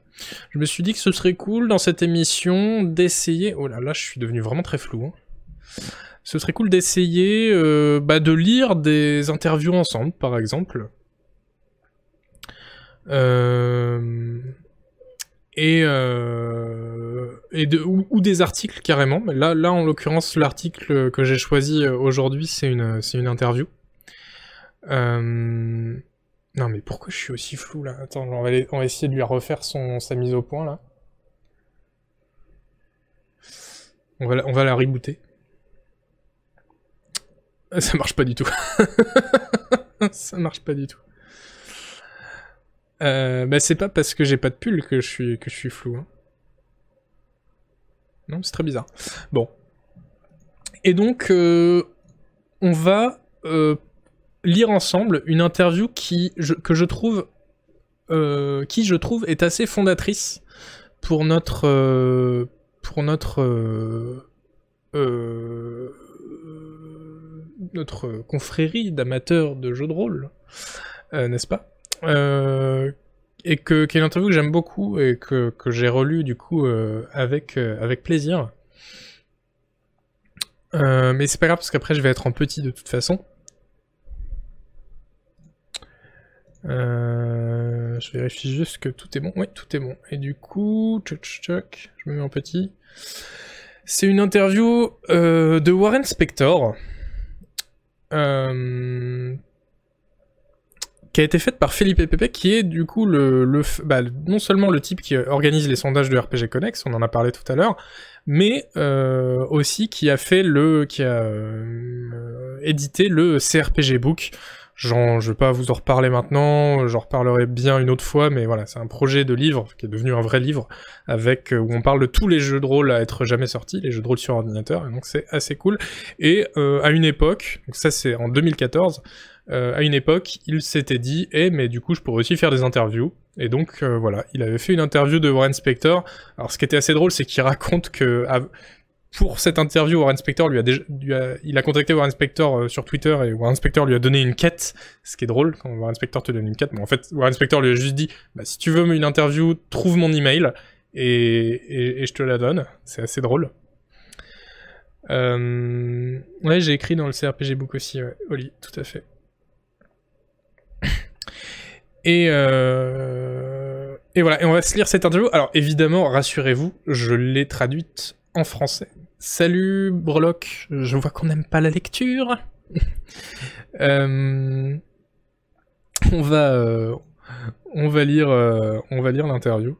On va peut-être zoomer un peu plus. Ouais, très bien. Ouais, oui, non mais j'ai fait les choses, bien quand même. On va même se mettre en, en dark mode, hein, parce qu'il est, il est un peu tard là pour, euh, pour le fond blanc. Vous aurez la même quête pour m'interviewer, tout à fait, si vous, si vous l'osez. Euh, donc, euh, oui, j'ai même pas dit Warren Spector. Warren Spector, qui est évidemment le créateur notamment de Deus Ex, et qui a fait plein d'autres trucs, qui a été un pro de l'immersive sim, notamment tout ce qui est euh, les, Ultima Underworld, etc. Euh, et de rien pour le dark mode. Et, euh, donc euh, qui, a dont la parole a beaucoup de poids dans le dans le milieu du, jeu de rôle. Euh, ok. Donc Felipe qui lui, qui lui dit.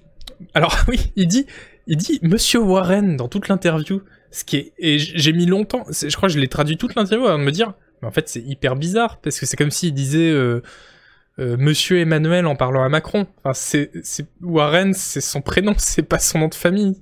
C'est Spector son nom de famille. Bon, bref. Euh, c'est assez drôle, du coup, j'ai laissé, hein. Monsieur Warren. en 98, vous avez écrit un article pour le magazine Game Developer dans lequel vous souteniez que les RPG trahissaient leurs racines de jeux de rôle papier, en se concentrant uniquement sur les statistiques ou l'exploration de mondes générés procéduralement et remplis de bâtiments pleins de caisses. C'était il y a 16 ans, pensez-vous que les choses ont changé depuis? Un jeu récent vous a-t-il impressionné? À cet égard euh, D'ailleurs, vous notez que évidemment tout se tient. C'est ce que je vous expliquais tout à l'heure. C'est les, les, usual suspects qui, qui, s'emboîtent là, puisque euh, on a parlé euh, beaucoup de statistiques à l'instant avec Neo Scavenger, d'attributs. Est-ce que c'était bien d'afficher les statistiques? Et plus tard, on fera aussi le lien avec avec Disco Elysium. Oui, vous aviez conflit. Euh... On peut, on peut, on peut tout à fait conflit, tout à fait. Mais euh... tu sais, moi, j'ai traduit ça. Ah, non, j'ai pas les droits d'écriture. eh ben, on, laisse les fautes. Voilà. Euh, donc, c'était il y a 16 ans. Pensez-vous que les choses ont changé depuis? Et donc, Monsieur Warren qui répond. Je pense que les choses ont un peu changé, mais pas assez. Nous sommes toujours coincés avec des classes de personnages et des stats traditionnels de RPG. J'aime à penser que des jeux comme Deus Ex ont fait une petite différence en changeant la façon dont les gens pensent les RPG, mais je me trompe peut-être. Bon, rappelez-vous aussi que c'était une, une, une, interview qui datait de 2014. Hein. Depuis, il y a eu 6 ans de jeux de rôle euh, en plus, donc c'est pour ça que les, les trad, les exemples qu'ils donnent sont peut-être un peu... Euh, euh, datent peut-être un peu. À mon avis, les jeux Civ de Looking Glass ont fait un excellent boulot en plaçant les joueurs dans le rôle d'un personnage intrigant, sans aucune des conventions classiques du RPG le revers de la médaille, c'est que les jeux SIF de Looking Glass sont pas toujours considérés comme des jeux de rôle. Petit aparté. Plus récemment, j'ai trouvé que Deus Ex Human Revolution avait fait un assez bon travail. Bon là, je veux dire en plus, beau joueur, il dit les nouveaux Deus Ex sont pas mal, alors que lui c'est le créateur du premier. Euh, franchement, euh, pourquoi pas. Donc Monsieur, Monsieur Felipe enchaîne en disant L'un des plus grands défis lors de l'édition de ce livre, donc c'est le fameux CRPG book que fait euh, Felipe, Attendez, mais est-ce qu'on est bien? Oui, c'est ça. Était de décider quel jeu inclure dans le livre. Au fil des ans, le terme RPG semble être de plus en plus utilisé comme synonyme précisément de ces statistiques, et même avec même des jeux comme Call of Duty et Battlefield qui prétendent avoir des éléments RPG sous forme de niveau. Alors ça, on l'a bien vu euh, récemment, euh, avec euh, par exemple toute la mouvance, tout le mouvement plutôt qu'on fait les Assassin's Creed vers le RPG, en disant euh, oui, maintenant, Assassin's Creed, c'est un jeu de rôle parce que les, il y a des niveaux, parce que les objets ont des niveaux, etc. Ah, ça m'énerve, ça, bah ouais, mais il y a des arbres de compétences, et c'est le problème d'avoir défini, mais ça, il y a, y a tellement de trucs à dire là-dessus, mais en gros, c'est le problème d'avoir défini le jeu de rôle comme étant, ah oui, les jeux de rôle, les vieux jeux de rôle classiques, ces trucs avec des arbres de dialogue et des arbres de compétences, et, euh, et, des, une création de perso, et ben ça veut dire que du, coup, euh, si on prend ces, éléments-là et qu'on les applique à d'autres genres de jeux, ça en fait des jeux de rôle. Alors qu'en fait, pas du tout. Évidemment que les derniers Assassin's Creed, c'est pas des jeux de rôle, mais, vous êtes zinzin. Enfin, ça, n'existe pas. Euh, mais euh, c'est vrai que pour le grand public, mais en fait parce que jeu de rôle c'est devenu un, outil, un mot qui est bien à utiliser pour euh, faire vendre son jeu. Donc le grand public, pour le grand public, voilà, quand on dit jeu de rôle, ça veut dire on va monter en niveau et on va choisir notre peut-être une classe de perso, etc. Un peu comme Mass Effect, ouais. Et, euh, justement, euh, Philippe, euh, il cite Call of Duty, mais les Call of Duty, justement, on a dit, enfin les, les, médias ont dit que Call of Duty avait des, des, était, avait des éléments jeu de rôle mais alors qu'on fait pas du tout de roleplay, on n'incarne pas du tout un personnage. Non, c'est juste qu'il y a un petit arbre de compétences ou des niveaux, etc. Donc Felipe continue en disant cela a eu pour effet secondaire que des jeux sans statistiques, parce que voilà, il y a un effet pervers du coup de cette euh, euh, mécanique-là, c'est que des jeux sans, sans, statistiques tels que Sif et le premier System Shock n'ont pas été considérés comme des RPG. Qu'en pensez-vous? C'est vraiment c'est l'inverse de ce que je viens de dire. Du coup, si on définit encore des jeux de rôle par ces trucs en de compétences, bah, quand un jeu n'en a plus, est-ce que ça reste un jeu de rôle? Alors évidemment, évidemment que si, mais, euh, mais pour le grand public en tout cas, euh, du coup, et les médias, peut-être beaucoup moins. Donc Monsieur Warren continue, répond en disant je pense pas que j'inclurais Call of Duty ou Battlefield dans la catégorie des RPG. Cependant, c'est pas parce qu'ils n'ont pas de statistiques. Je pense que les... Donc quand on dit pas de statistiques, vous comprenez, hein, ça veut dire euh, plus 3 en dégâts, euh, euh, des attributs dans la feuille de perso, etc. C'est pas des pourcentages, des, graphiques camembert avec des pourcentages, c'est pas ça des statistiques dans les jeux de rôle. donc cependant, c'est pas parce qu'ils n'ont pas de stats, je pense que les jeux qui n'ont pas de stats peuvent être des jeux de rôle parfaits. Ils obligent le, les joueurs à adopter un rôle, role en anglais, au lieu de dépendre des G de D, roles en anglais toujours. Si vous voyez ce que je veux dire.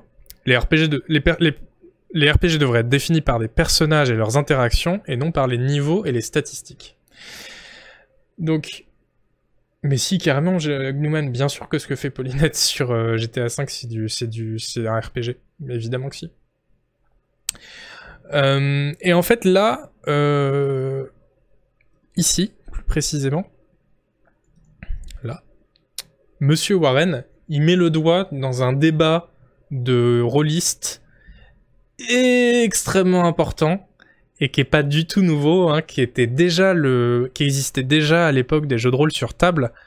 C'est le fameux débat role versus roles.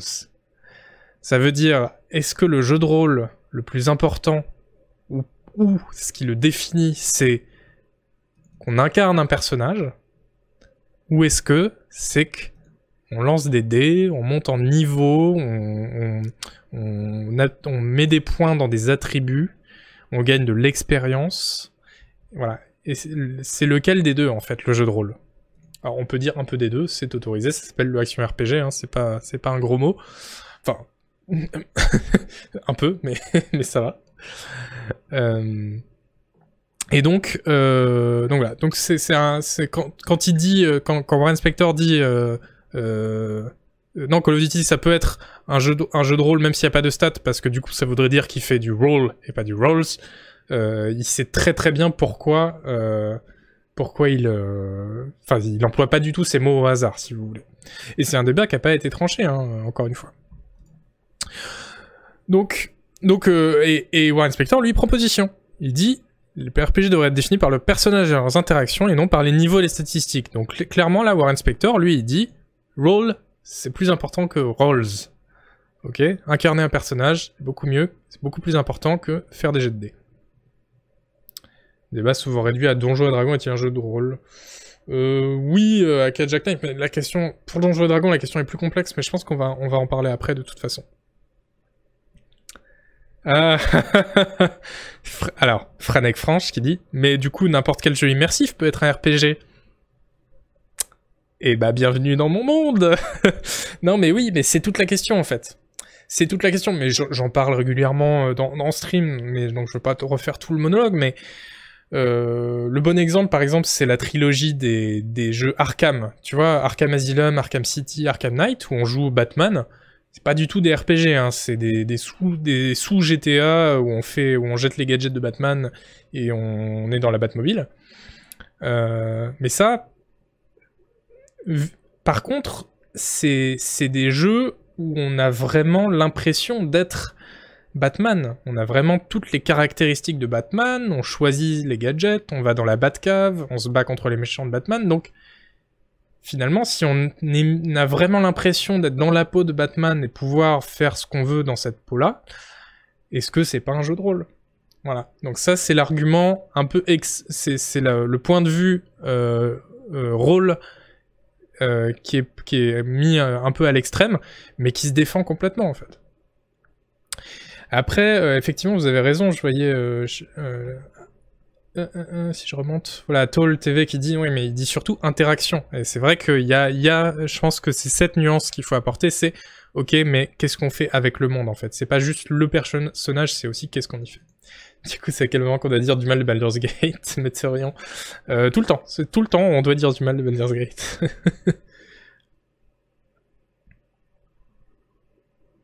ah, ça j'aime bien, ah, ça j'aime bien, tout le monde qui se, qui se prend au débat, là. Est-ce que l'étiquette c'est pas de la merde aussi? Bah Bob Bobby Mac, non, moi je suis pas d'accord. Je pense que les étiquettes c'est des outils, c'est important. C'est important que l'étiquette définisse ce qu'on fait et pas qu'on se définisse dans le cadre d'une étiquette. Faut pas le prendre à l'envers, quoi. Pas se limiter à cause des étiquettes, mais c'est important. Et c'est d'autant plus important que parce qu'avant on disait bah moi j'aime bien les jeux de rôle et on voyait très bien ce que c'était et maintenant quand on dit bah moi j'aime bien les jeux de rôle, on pense au dernier Assassin's Creed. Donc c'est pour ça que les étiquettes c'est des vrais euh, je dis pas que c'est forcément très important, mais en tout cas, euh, enfin, je dis pas que ça devrait avoir une importance, mais en tout cas, ça, en a une importance pour le, marché des jeux vidéo, en tout cas, quoi. Et, la représentation que se fait le public et que se font, les médias euh, de, des, des, genres de jeux vidéo, quoi. Oui, mais l'étiquette RPG ou les autres étiquettes, hein, d'ailleurs, c'est ça.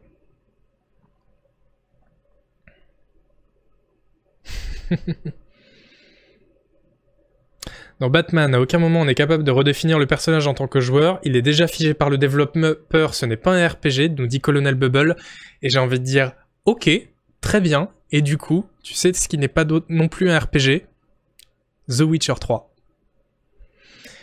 Et c'est d'ailleurs moi ce qui m'avait euh, posé un gros problème en jouant à The Witcher 3, c'était que, bah, en fait, voilà, euh, ok, je suis Geralt, je suis Geralt et j'ai pas le choix en fait, je, fais, je fais les trucs de Geralt, quoi.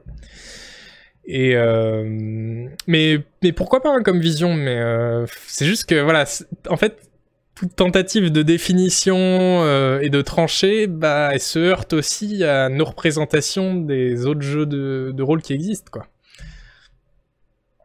Disco Elysium aussi, bah non. Alors non, pour le coup non, parce que dans Disco Elysium, ce perso, on en fait ce qu'on en veut.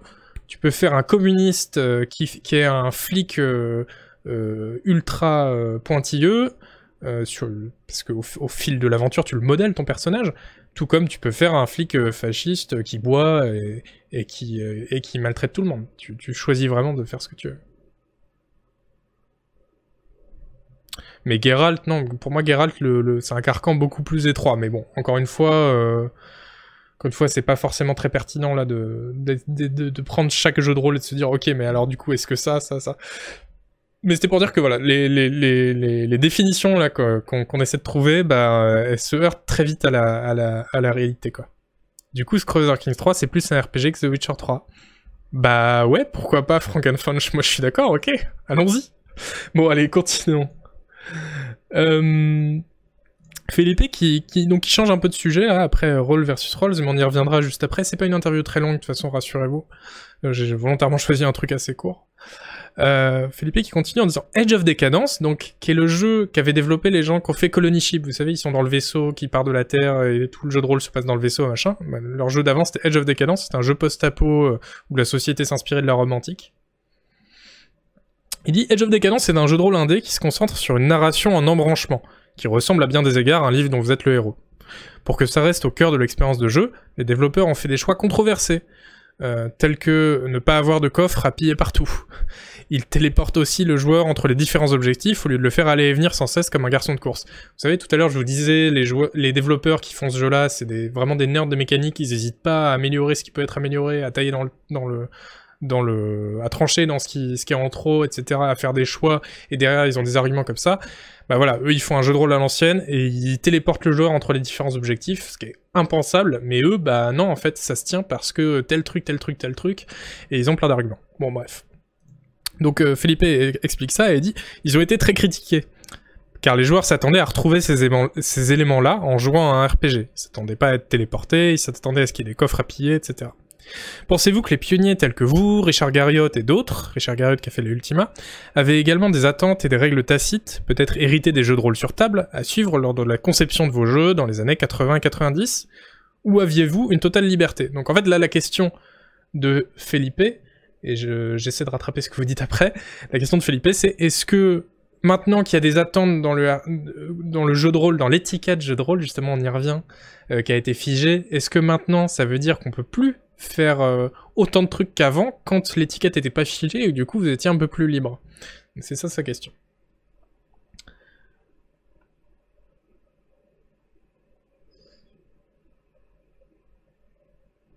Je comprends pas vraiment en quoi The Watcher 3 serait plus un RPG que le dernier Assassin's Creed. Imposer un cadre, ça n'empêche pas de faire un RPG. Ah non, mais vous dites des trucs euh, euh, intéressants. Enfin, je suis pas d'accord avec tout, mais euh, mais vous voyez que le débat, c'est bah voilà, c'est un vrai débat en fait. Pinailler sur l'appartenance d'une œuvre à un genre spécifique en JV comme en musique cinéma, ça n'a pas beaucoup de sens, à mon avis, genre mon butter. Non, je suis d'accord. Quand... Mais justement, je suis d'accord, quand c'est le, débat devient trop précis et se dire est-ce que tel jeu est un jeu de rôle ou, pas, c'est pas forcément très euh, productif. Mais quand c'est un débat au sens large pour se dire bah ce genre de jeu, qui est un vrai genre, hein, c'est le, genre ça existe, euh, le, genre de jeu vidéo en tout cas, euh, c'est un vrai genre qui, existe et, et qui a une histoire, etc. Euh, et, c'est pas n'importe quoi en fait. Donc euh, c'est intéressant de, chercher à savoir comment il évolue et ce qu'il définit. Ça pour le coup, euh, moi je trouve ça productif, si on reprend cet adjectif. Oui, voilà, Pingolin qui dit ça n'a pas de sens si c'est pour se taper dessus, c'est clair. Là, je pense que l'idée c'est de se dire qu'est-ce qui est important pour moi, le joueur? C'est ça, voilà, exactement pour nous aider à choisir nos achats. Alors voilà, en plus, il y a tout un autre volet qui est que bah, dans l'industrie, pour le marketing, etc., jeu de rôle, ça veut dire quelque chose qui est pas forcément la chose que vous, euh, à laquelle vous, vous pensez quand vous dites jeu de rôle. Salut, Epsilon.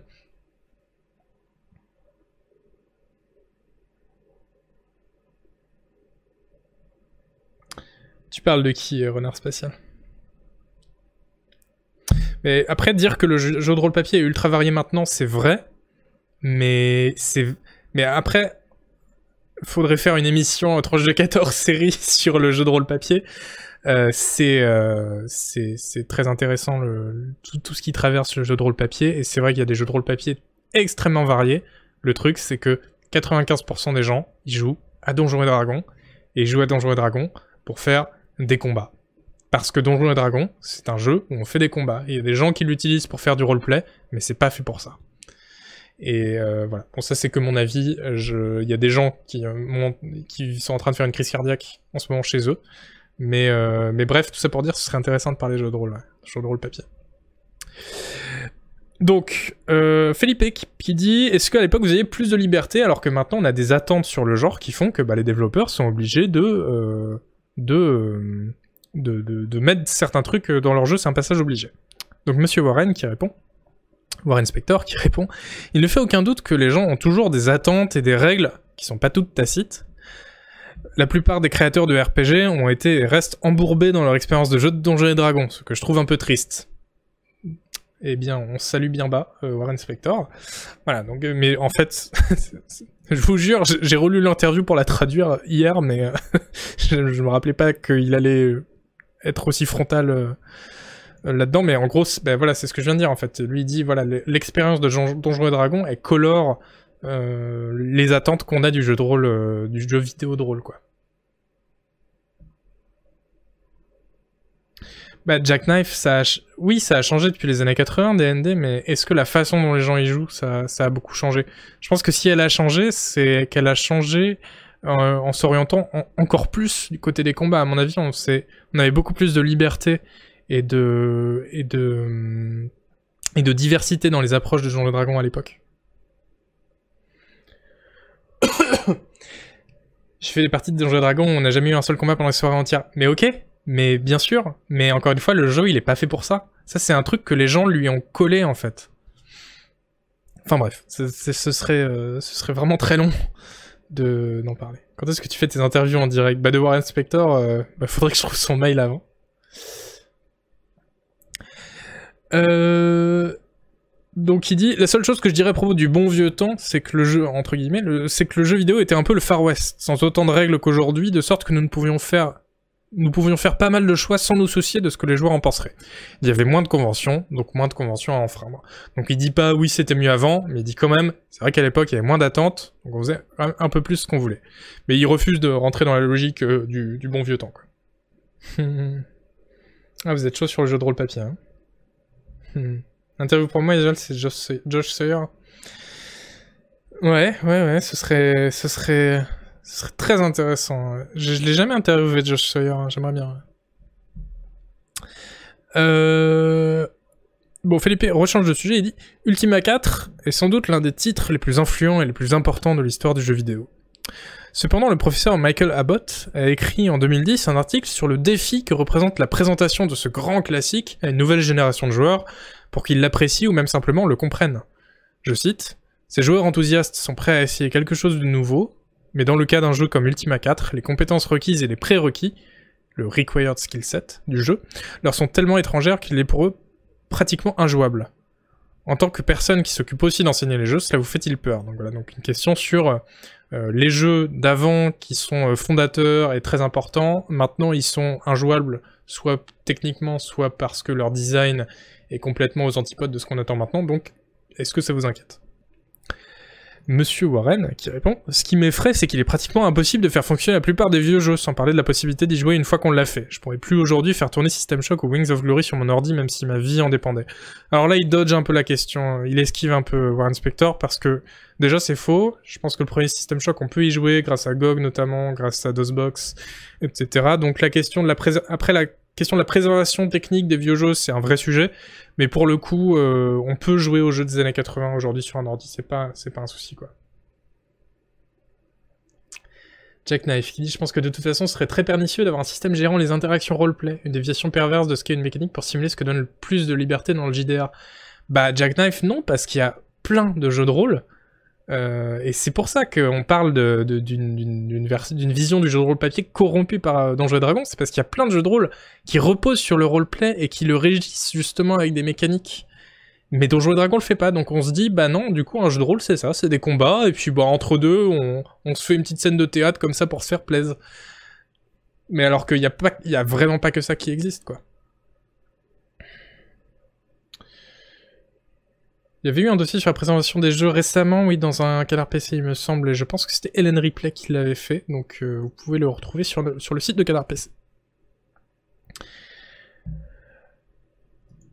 Bon, Warren Spector qui revient un peu dans le sujet en disant Ceci dit, je pense que les problèmes avec des jeux comme Ultima 4 se résument au graphisme et au son, c'est-à-dire que souvent il n'y en avait pas, et à l'interface utilisateur, car nous trouvions qu'utiliser toutes les touches du clavier c'était une super idée à l'époque. Je pense qu'un jeu basé sur les mêmes idées et construit sur les mêmes prérequis que Ultima 4 fonctionnerait très bien de nos jours avec des graphismes, des sons et une interface moderne. Alors ça, je suis complètement d'accord avec lui, je pense qu'il y avait des mécaniques de l'époque qui ont très mal vieilli, mais c'est vraiment une question d'ergonomie, d'interface, de beauté des jeux, de... juste que jouer au jeu soit agréable. Parce que c'est vrai qu'aujourd'hui, jouer au... Bah, au vieux Ultima par exemple, mais, pas que, euh, c'est très dur parce que juste parce que c'est pas une expérience agréable quand on est habitué à, un niveau de confort et de finition et de modernité euh, qui, est, celui de maintenant quoi. Et oui, c'est ce que je dis Rabbitman, il y a aussi des mécaniques à revoir, hein, ça c'est clair.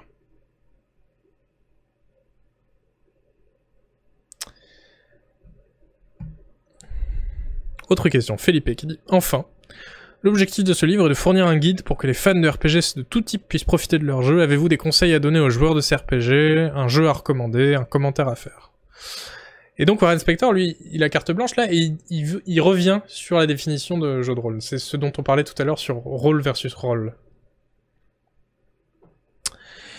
Je dirais qu'il faut être ouvert dans sa définition du jeu de rôle. Se concentrer sur la question de savoir si un jeu vous permet de jouer un rôle, c'est-à-dire déterminer ce que vous allez faire et comment vous allez le faire, plutôt que de donner la priorité à des jeux qui vous donnent un tas de statistiques et lancent des dés secrètement pour déterminer les résultats de vos choix. Les personnages des RPG doivent être définis par leur comportement et non par leurs attributs. Il n'y a pas de niveau ou de dés dans le monde réel, ce sont simplement les meilleurs outils de simulation dont disposaient les créateurs de RPG sur table à l'âge de pierre du game design. Voilà, donc là, bah, on, y arrive quoi. Et finit en disant Aujourd'hui, dans le monde des jeux vidéo, nous disposons de meilleurs outils, plus parlants, pour déterminer si une porte se fracasse ou si un PNJ tombe sous le charme d'un personnage charismatique pendant une conversation. N'oubliez pas que les RPG doivent être définis par role et non pas par role. Voilà, donc là, War Inspector, vraiment, bah, c'est parfait, c'est vraiment euh, ce qu'on ce qu'on cherchait. Ah ouais, vous êtes tous d'accord. Euh, ce qui est intéressant dans cette réponse, je trouve, c'est le... C'est quand il essaie de définir ce que c'est euh, que jouer un rôle. Parce que dire role versus role, c'est rôle, R-O-L-E, qui, est important. Ok, mais une fois qu'on a dit ça, on a, il, nous manque, il nous manque quelque chose quand même. Et du coup, lui, il dit, mais non, mais en fait, role, R-O-L-E, ça veut dire déterminer ce que vous allez faire et comment vous allez le faire. Et avec cette définition-là, qui, à mon avis, est un peu lacunaire et, pas, parfaite, enfin, je pense pas que Inspector voulait euh, formuler une définition du jeu de rôle euh, euh, optimale, là, en, une demi-phrase. Mais mais ça nous aide aussi à, garder justement un esprit ouvert sur la définition du jeu de rôle. Et euh, bah moi, ce que j'essaie de faire. C'est pour ça que je vous ai montré ce soir plein de jeux qui étaient très différents de, de Disco Elysium et de Fallout 2. Euh, et ce qui compte, c'est pas spécialement euh, les stats, effectivement, c'est est-ce que dans ce jeu je peux déterminer ce que je veux faire et comment je vais le faire. Et non, euh... Kat qui dit mais du coup les vieux Fallout c'est nul avec leurs compétences et leurs stats. Non, parce que le problème c'est pas qu'il y ait des stats, le problème c'est qu'il n'y ait pas de rôle. C'est plutôt ça quoi.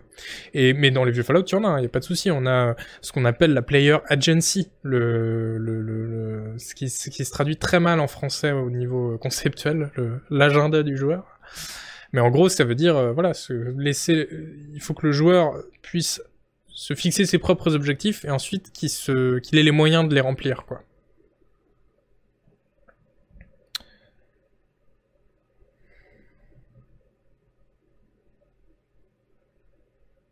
Mais euh, oui, on se rend bien compte, euh, ouais, bah ouais, Pingolin qui parle de Solastar en disant, mais pour l'instant, c'est surtout du combat tactique pur que du, que du RPG.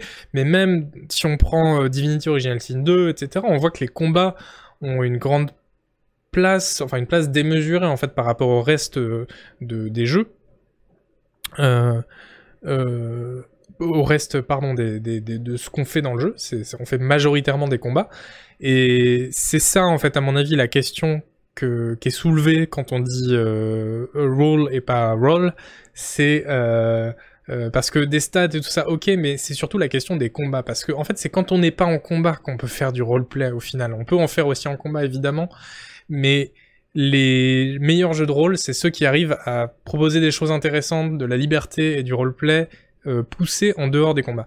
Et c'est tellement une vision alors j'ai l'air d'enfoncer une porte ouverte, mais c'est tellement une vision peu répandue que euh, Disco Elysium, pour, euh, pour plein de gens, c'est pas un jeu de rôle parce que il euh, n'y a pas de combat. Ce qui fait évidemment absolument pas, pas sens, mais c'est vrai que les combats ont une énorme place dans les, dans les jeux de rôle sur ordinateur. je sais pas, vous prenez Divinity Original Sin 2 ou Pillars of Eternity, etc. C'est des jeux où on passe la majorité du temps à se battre en fait. Oui, c'est très pauvre comme argument, Azruk, je suis d'accord.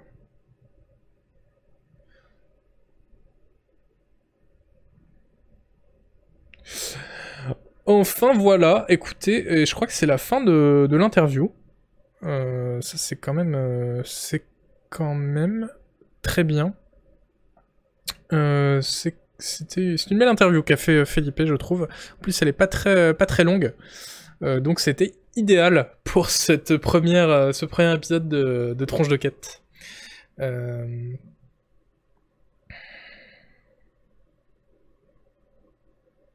je me suis battu avec une poubelle, je suis mort. C'est vrai, c'est vrai.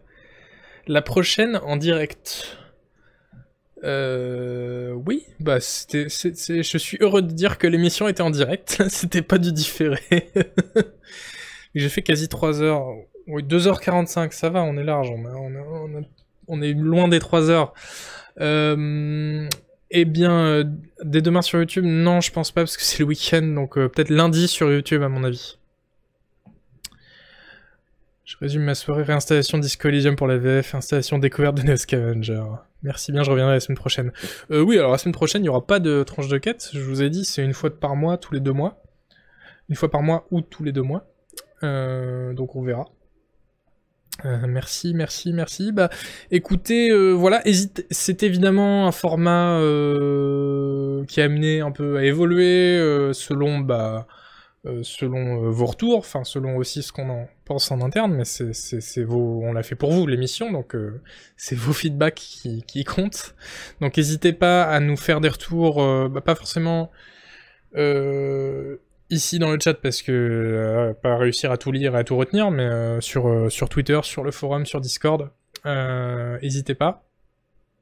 et puis, bah, c'est cool de voir que que ça vous plaît et qu'il y a un intérêt pour une émission sur les CRPG.